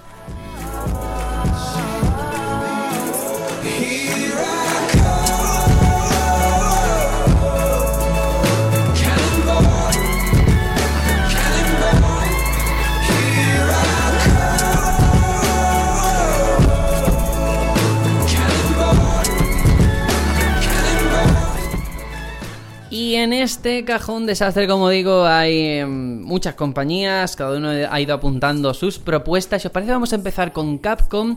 Que de Capcom yo creo que hay tres eh, cosas principales. eh, una de ellas sería ese Marvel vs. Capcom Infinite. Este título de pelea que creo que está previsto para septiembre, si no me equivoco, eh, lo estoy diciendo de memoria pero que tiene muy buena pinta para los fans de la lucha. Así que bueno, ahí está, no nos vamos a detener porque no merece la pena. Ese Resident Evil 2 también, que yo creo que eso, Juanjo, sí que tú lo, lo tienes más, más claro, que es el momento, ¿no? Hombre, deberían, deberían ya de, de enseñar algo porque anunciado está y, y ya toca, toca que saquen cosas porque bueno, es la, yo creo que de los, de los grandes Resident Evil, yo creo que el que menos explotado tienen y si algo tienen esto es que explotan, Capcom explotan mucho su saga, así que ya, yo creo que ya le toca. Pues sí, ahí está. Y luego, por supuesto, el DLC de Resident Evil 7, que también, después de lo bien que ha funcionado, es el momento de enseñarlo. Así que ahí está, eso es lo que yo tengo de Capcom. Eh, habrá seguramente alguna cosilla más, pero bueno, a lo mejor de Street Fighter 5 por intentar seguir mejorándolo, ¿no? No sé. Nah, yo creo que con Monster Hunter Double Cross, con eso ya ellos Sí, ya están sí. servidos este año. Ahí está, pues vamos con Square Enix. Square Enix eh, tiene por delante uf, eh, muchas cosas, eh, que ya veremos si da la talla, porque ese Kingdom sí. Hearts 3, que a ver si enseñan algo, yo no doy nada por hecho. Ese Final Fantasy VII Remake, que me conformaría con muy, muy poco, porque ya hemos visto que ha pasado el desarrollo a ser algo de forma interna en Square Enix. Están reestructurando todo porque están viendo que no, no les da tiempo, que si lo quieren sacar para algo pronto, mínimo 2019. Y más cosas de Final Fantasy, ese Final Fantasy 12 HD que va a llegar en verano, ese Dissidia Final Fantasy que viene de las arcades que ahora llegaría a Play 4. Yo creo que todo eso va a estar. Y también dos cosas más que a lo mejor no hemos hablado mucho, pero que merece la pena dedicarle un, minutito, aunque sea, que es ese Dragon Quest 11, recordemos, 3DS, Play 4, que tiene una pinta alucinante y que... Switch, ¿no? Y Switch, sí, sí. Pero que bueno, que la gracia de este título es eh, volver a ese Dragon Age, a Dragon Quest, perdón, después de, de esa entrega online y que mucha gente le tiene muchas ganas con razón. En japonés, vamos, pieza clave de- del mercado de, Sí, sí. de Square. Ese día no se trabaja. A mí lo que. a mí lo que me, me, me parece muy curioso es que Square no tenga conferencia propia con todo lo gordo que tiene que, que mostrar, ¿no? Lo tuvo hace dos años, pero no, Mm. no sé por qué no la hace. No lo sé, supongo que será una cuestión de económico, que no le dan las ventas, o sea, perdón, las ventas, el, el pagar el, el alquiler, no lo sé. Pero bueno, siempre enseñan cosas y si quiera que no, pues algún trailer en YouTube o por otra vía siempre le llega a la gente. Y se lo- acopla con Sony. Claro, y otra cosa, la última que tengo aquí apuntada de Square Enix, por ir un poquito más rápido, ese proyecto de los Vengadores, ¿eh? No nos olvidemos. Que hicieron el anuncio, no cierto. se sabe nada, solamente de Avengers Project y poco más. Bueno, nada más que tenemos un tráiler, pero, pero qué tráiler, ¿eh? Mm, Muy buena pinta. Vamos a darle, vamos a darle un poquito de expectativa. Ojalá enseñen algo, un poquito de gameplay, podría ser. No sé, estaría, estaría muy bien. Estaría muy bien ver algo de, de esta, de esta franquicia. Pues sí, porque todo lo que tengo por aquí es de la Square Enix de la filial japonesa, pero toda esa parte occidental que nos dio eh, Tomb Raider y este tipo de juegos, o Deus Ex, de ahí no tengo nada. Hay como una especie de vacío, Pues, tendrán que Se llenarlo. rumorea de la tercera parte de Tomb Raider, ¿eh? Uf, es que luego han salido dos rumores que dicen lo contrario, entonces ya uno Ya. no sabe entre rumor y rumor. Pero sí, ese Shadow of the Tomb Raider, ¿no? O algo así. Eso querían. es, sí, sí. Vale, vale. Bueno, a ver qué ocurre. Desde luego está presente. Y vamos con Sega, Segueros del mundo, Juanjo, Sonic Mania, Sonic Force. ¿A cuál le tienen más ganas? Pues después de escuchar que Sonic Mania va a escuchar 20 euros, a Sonic Mania va- dicen que va a costar nada más que eso, tiene una pintaza impresionante, está viendo un poquito de gameplay y, y buf, buf, deseando ya que llegue, que es en agosto cuando sale, pues deseando ya que salga y hincarle el diente, que tiene una pinta buenísima. Y voy cada vez, pues enseña Sonic Force, pues me gusta ese. Enseña Sonic Mania, me gusta ese. Bueno, depende del último que saquen, ese es el que más me gusta. Sí, con Pero qué Force- navidades, ¿eh? Sí, sí, con el Force eh, tienen ahí un tema furry muy fuerte, ¿eh? La gente haciéndose sus animales y, y todo eso. Es verdad. La gente haciendo el animal, dice. Haciendo el animal. Y oye, hay una hay como un fenómeno que me parece muy curioso. Pusimos una encuesta en nuestras redes sociales, en el perfil del batallón, preguntando ¿cuál, ¿a cuál le tenéis más gana? ¿Al, al Mania o al Force? Y eh, se ha polarizado la opinión de tal forma que o los dos o ninguno. Nadie ha votado por uno concreto, ¿eh? O que se van a comprar los dos o ninguno. Me parece llamativo, ¿no? Aquí o ceguera a muerte o, o nada. O nada. Bueno, después de los últimos juegos de Sonic es normal, normal, que, que haya, que haya gente que diga no me arrimo a esto ni con un palo, es que hay que entenderlo. Confianza está Exacto, exacto. Venga, continuamos. Eh, Atlus, esa compañía que saca juegos que solamente me interesan a mí y a, y a poquitos más. Eh, sabemos que han registrado varias marcas relacionadas con Persona. Quizás un Persona 5 de lucha, como ocurrió con el 4, con el Arena. eh, un Persona Q2, después de ese de 3DS. Mm, ese Shin Megami Tensei de Switch tienen ahí cosas que, bueno, pues a los que sean fan, a lo mejor muy de nicho porque son juegos así, pero que tienen una calidad fuera de toda duda. Y eh, yo no sé quién de vosotros ha puesto esto, quiero que me lo aclare. Ese Borderland 3 de Gearbox, que se presentaría según uno de vosotros en este 3. Pues sí, es que le preguntaron hace dos meses o así al, al CEO de, de Gearbox que qué pasaba con, con la saga Borderlands después del estrepitoso fracaso de, de Battleborn y dijeron que estuvieran atentos al E3. O sea que Uh. Sí, sí. veremos. Veremos entonces a ver qué ocurre. Em, no hay que olvidar, por supuesto, esa conferencia que por primera vez, bueno, conferencia, vamos a llamarlo evento, como lo queréis llamar, de Devolver Digital, compañía que responsable de publicar Hotline Miami, Titan Souls, Strafe, The Talos Principle, o sea, una serie de juegos indies que han funcionado muy bien y son tienen una calidad también, eh, bueno, pues impresionante. Yo no tengo nada apuntado porque reconozco que son a lo mejor juegos un poquito menores y no les sigo mucho la pista. Pero luego cuando salen y mm, pues son la hostia, pues todo caemos rendidos a sus pies.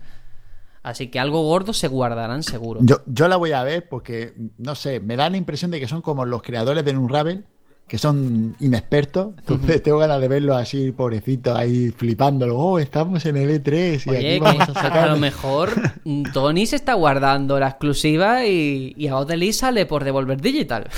Buah, sería el Esto no se sabe. Bueno, señores, vamos a ir cerrando hasta aquí todo lo que mm, pensamos que puede pasar o nos gustaría ver en este 3 de la magia, de la ilusión, que lo tenemos ya a la vuelta de la esquina. Vámonos a la despedida, pero por supuesto ya sabéis que estaremos aquí cubriéndolo con ese especial E3 de 50.000 horas, con canciones y pasándolo genial entre compañeros, que al final, al y al cabo es lo que cuenta. Así que vamos con la despedida.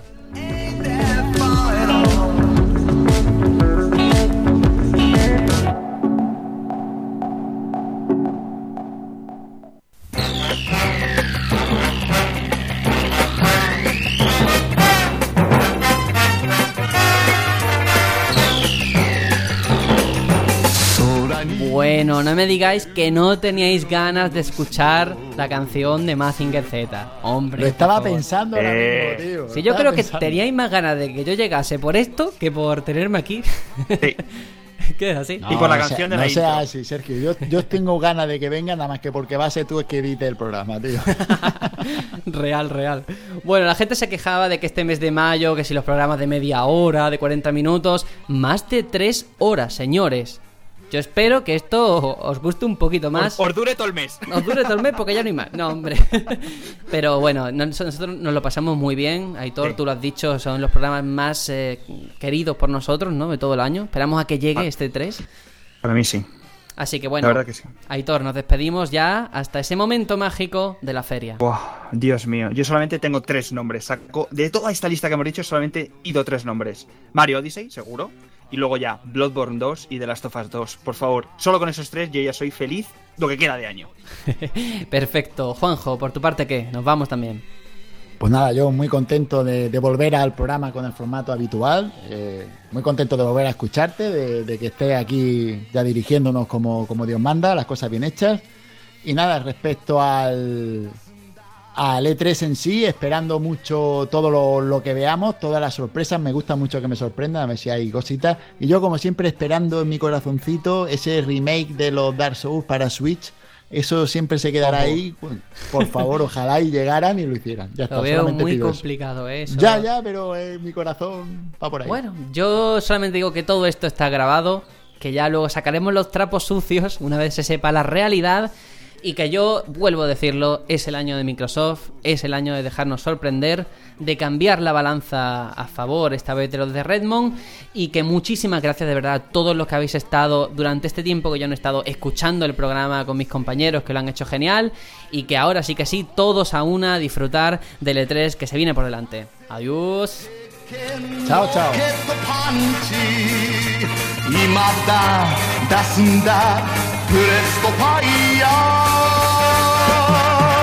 마징고 마징고 마징가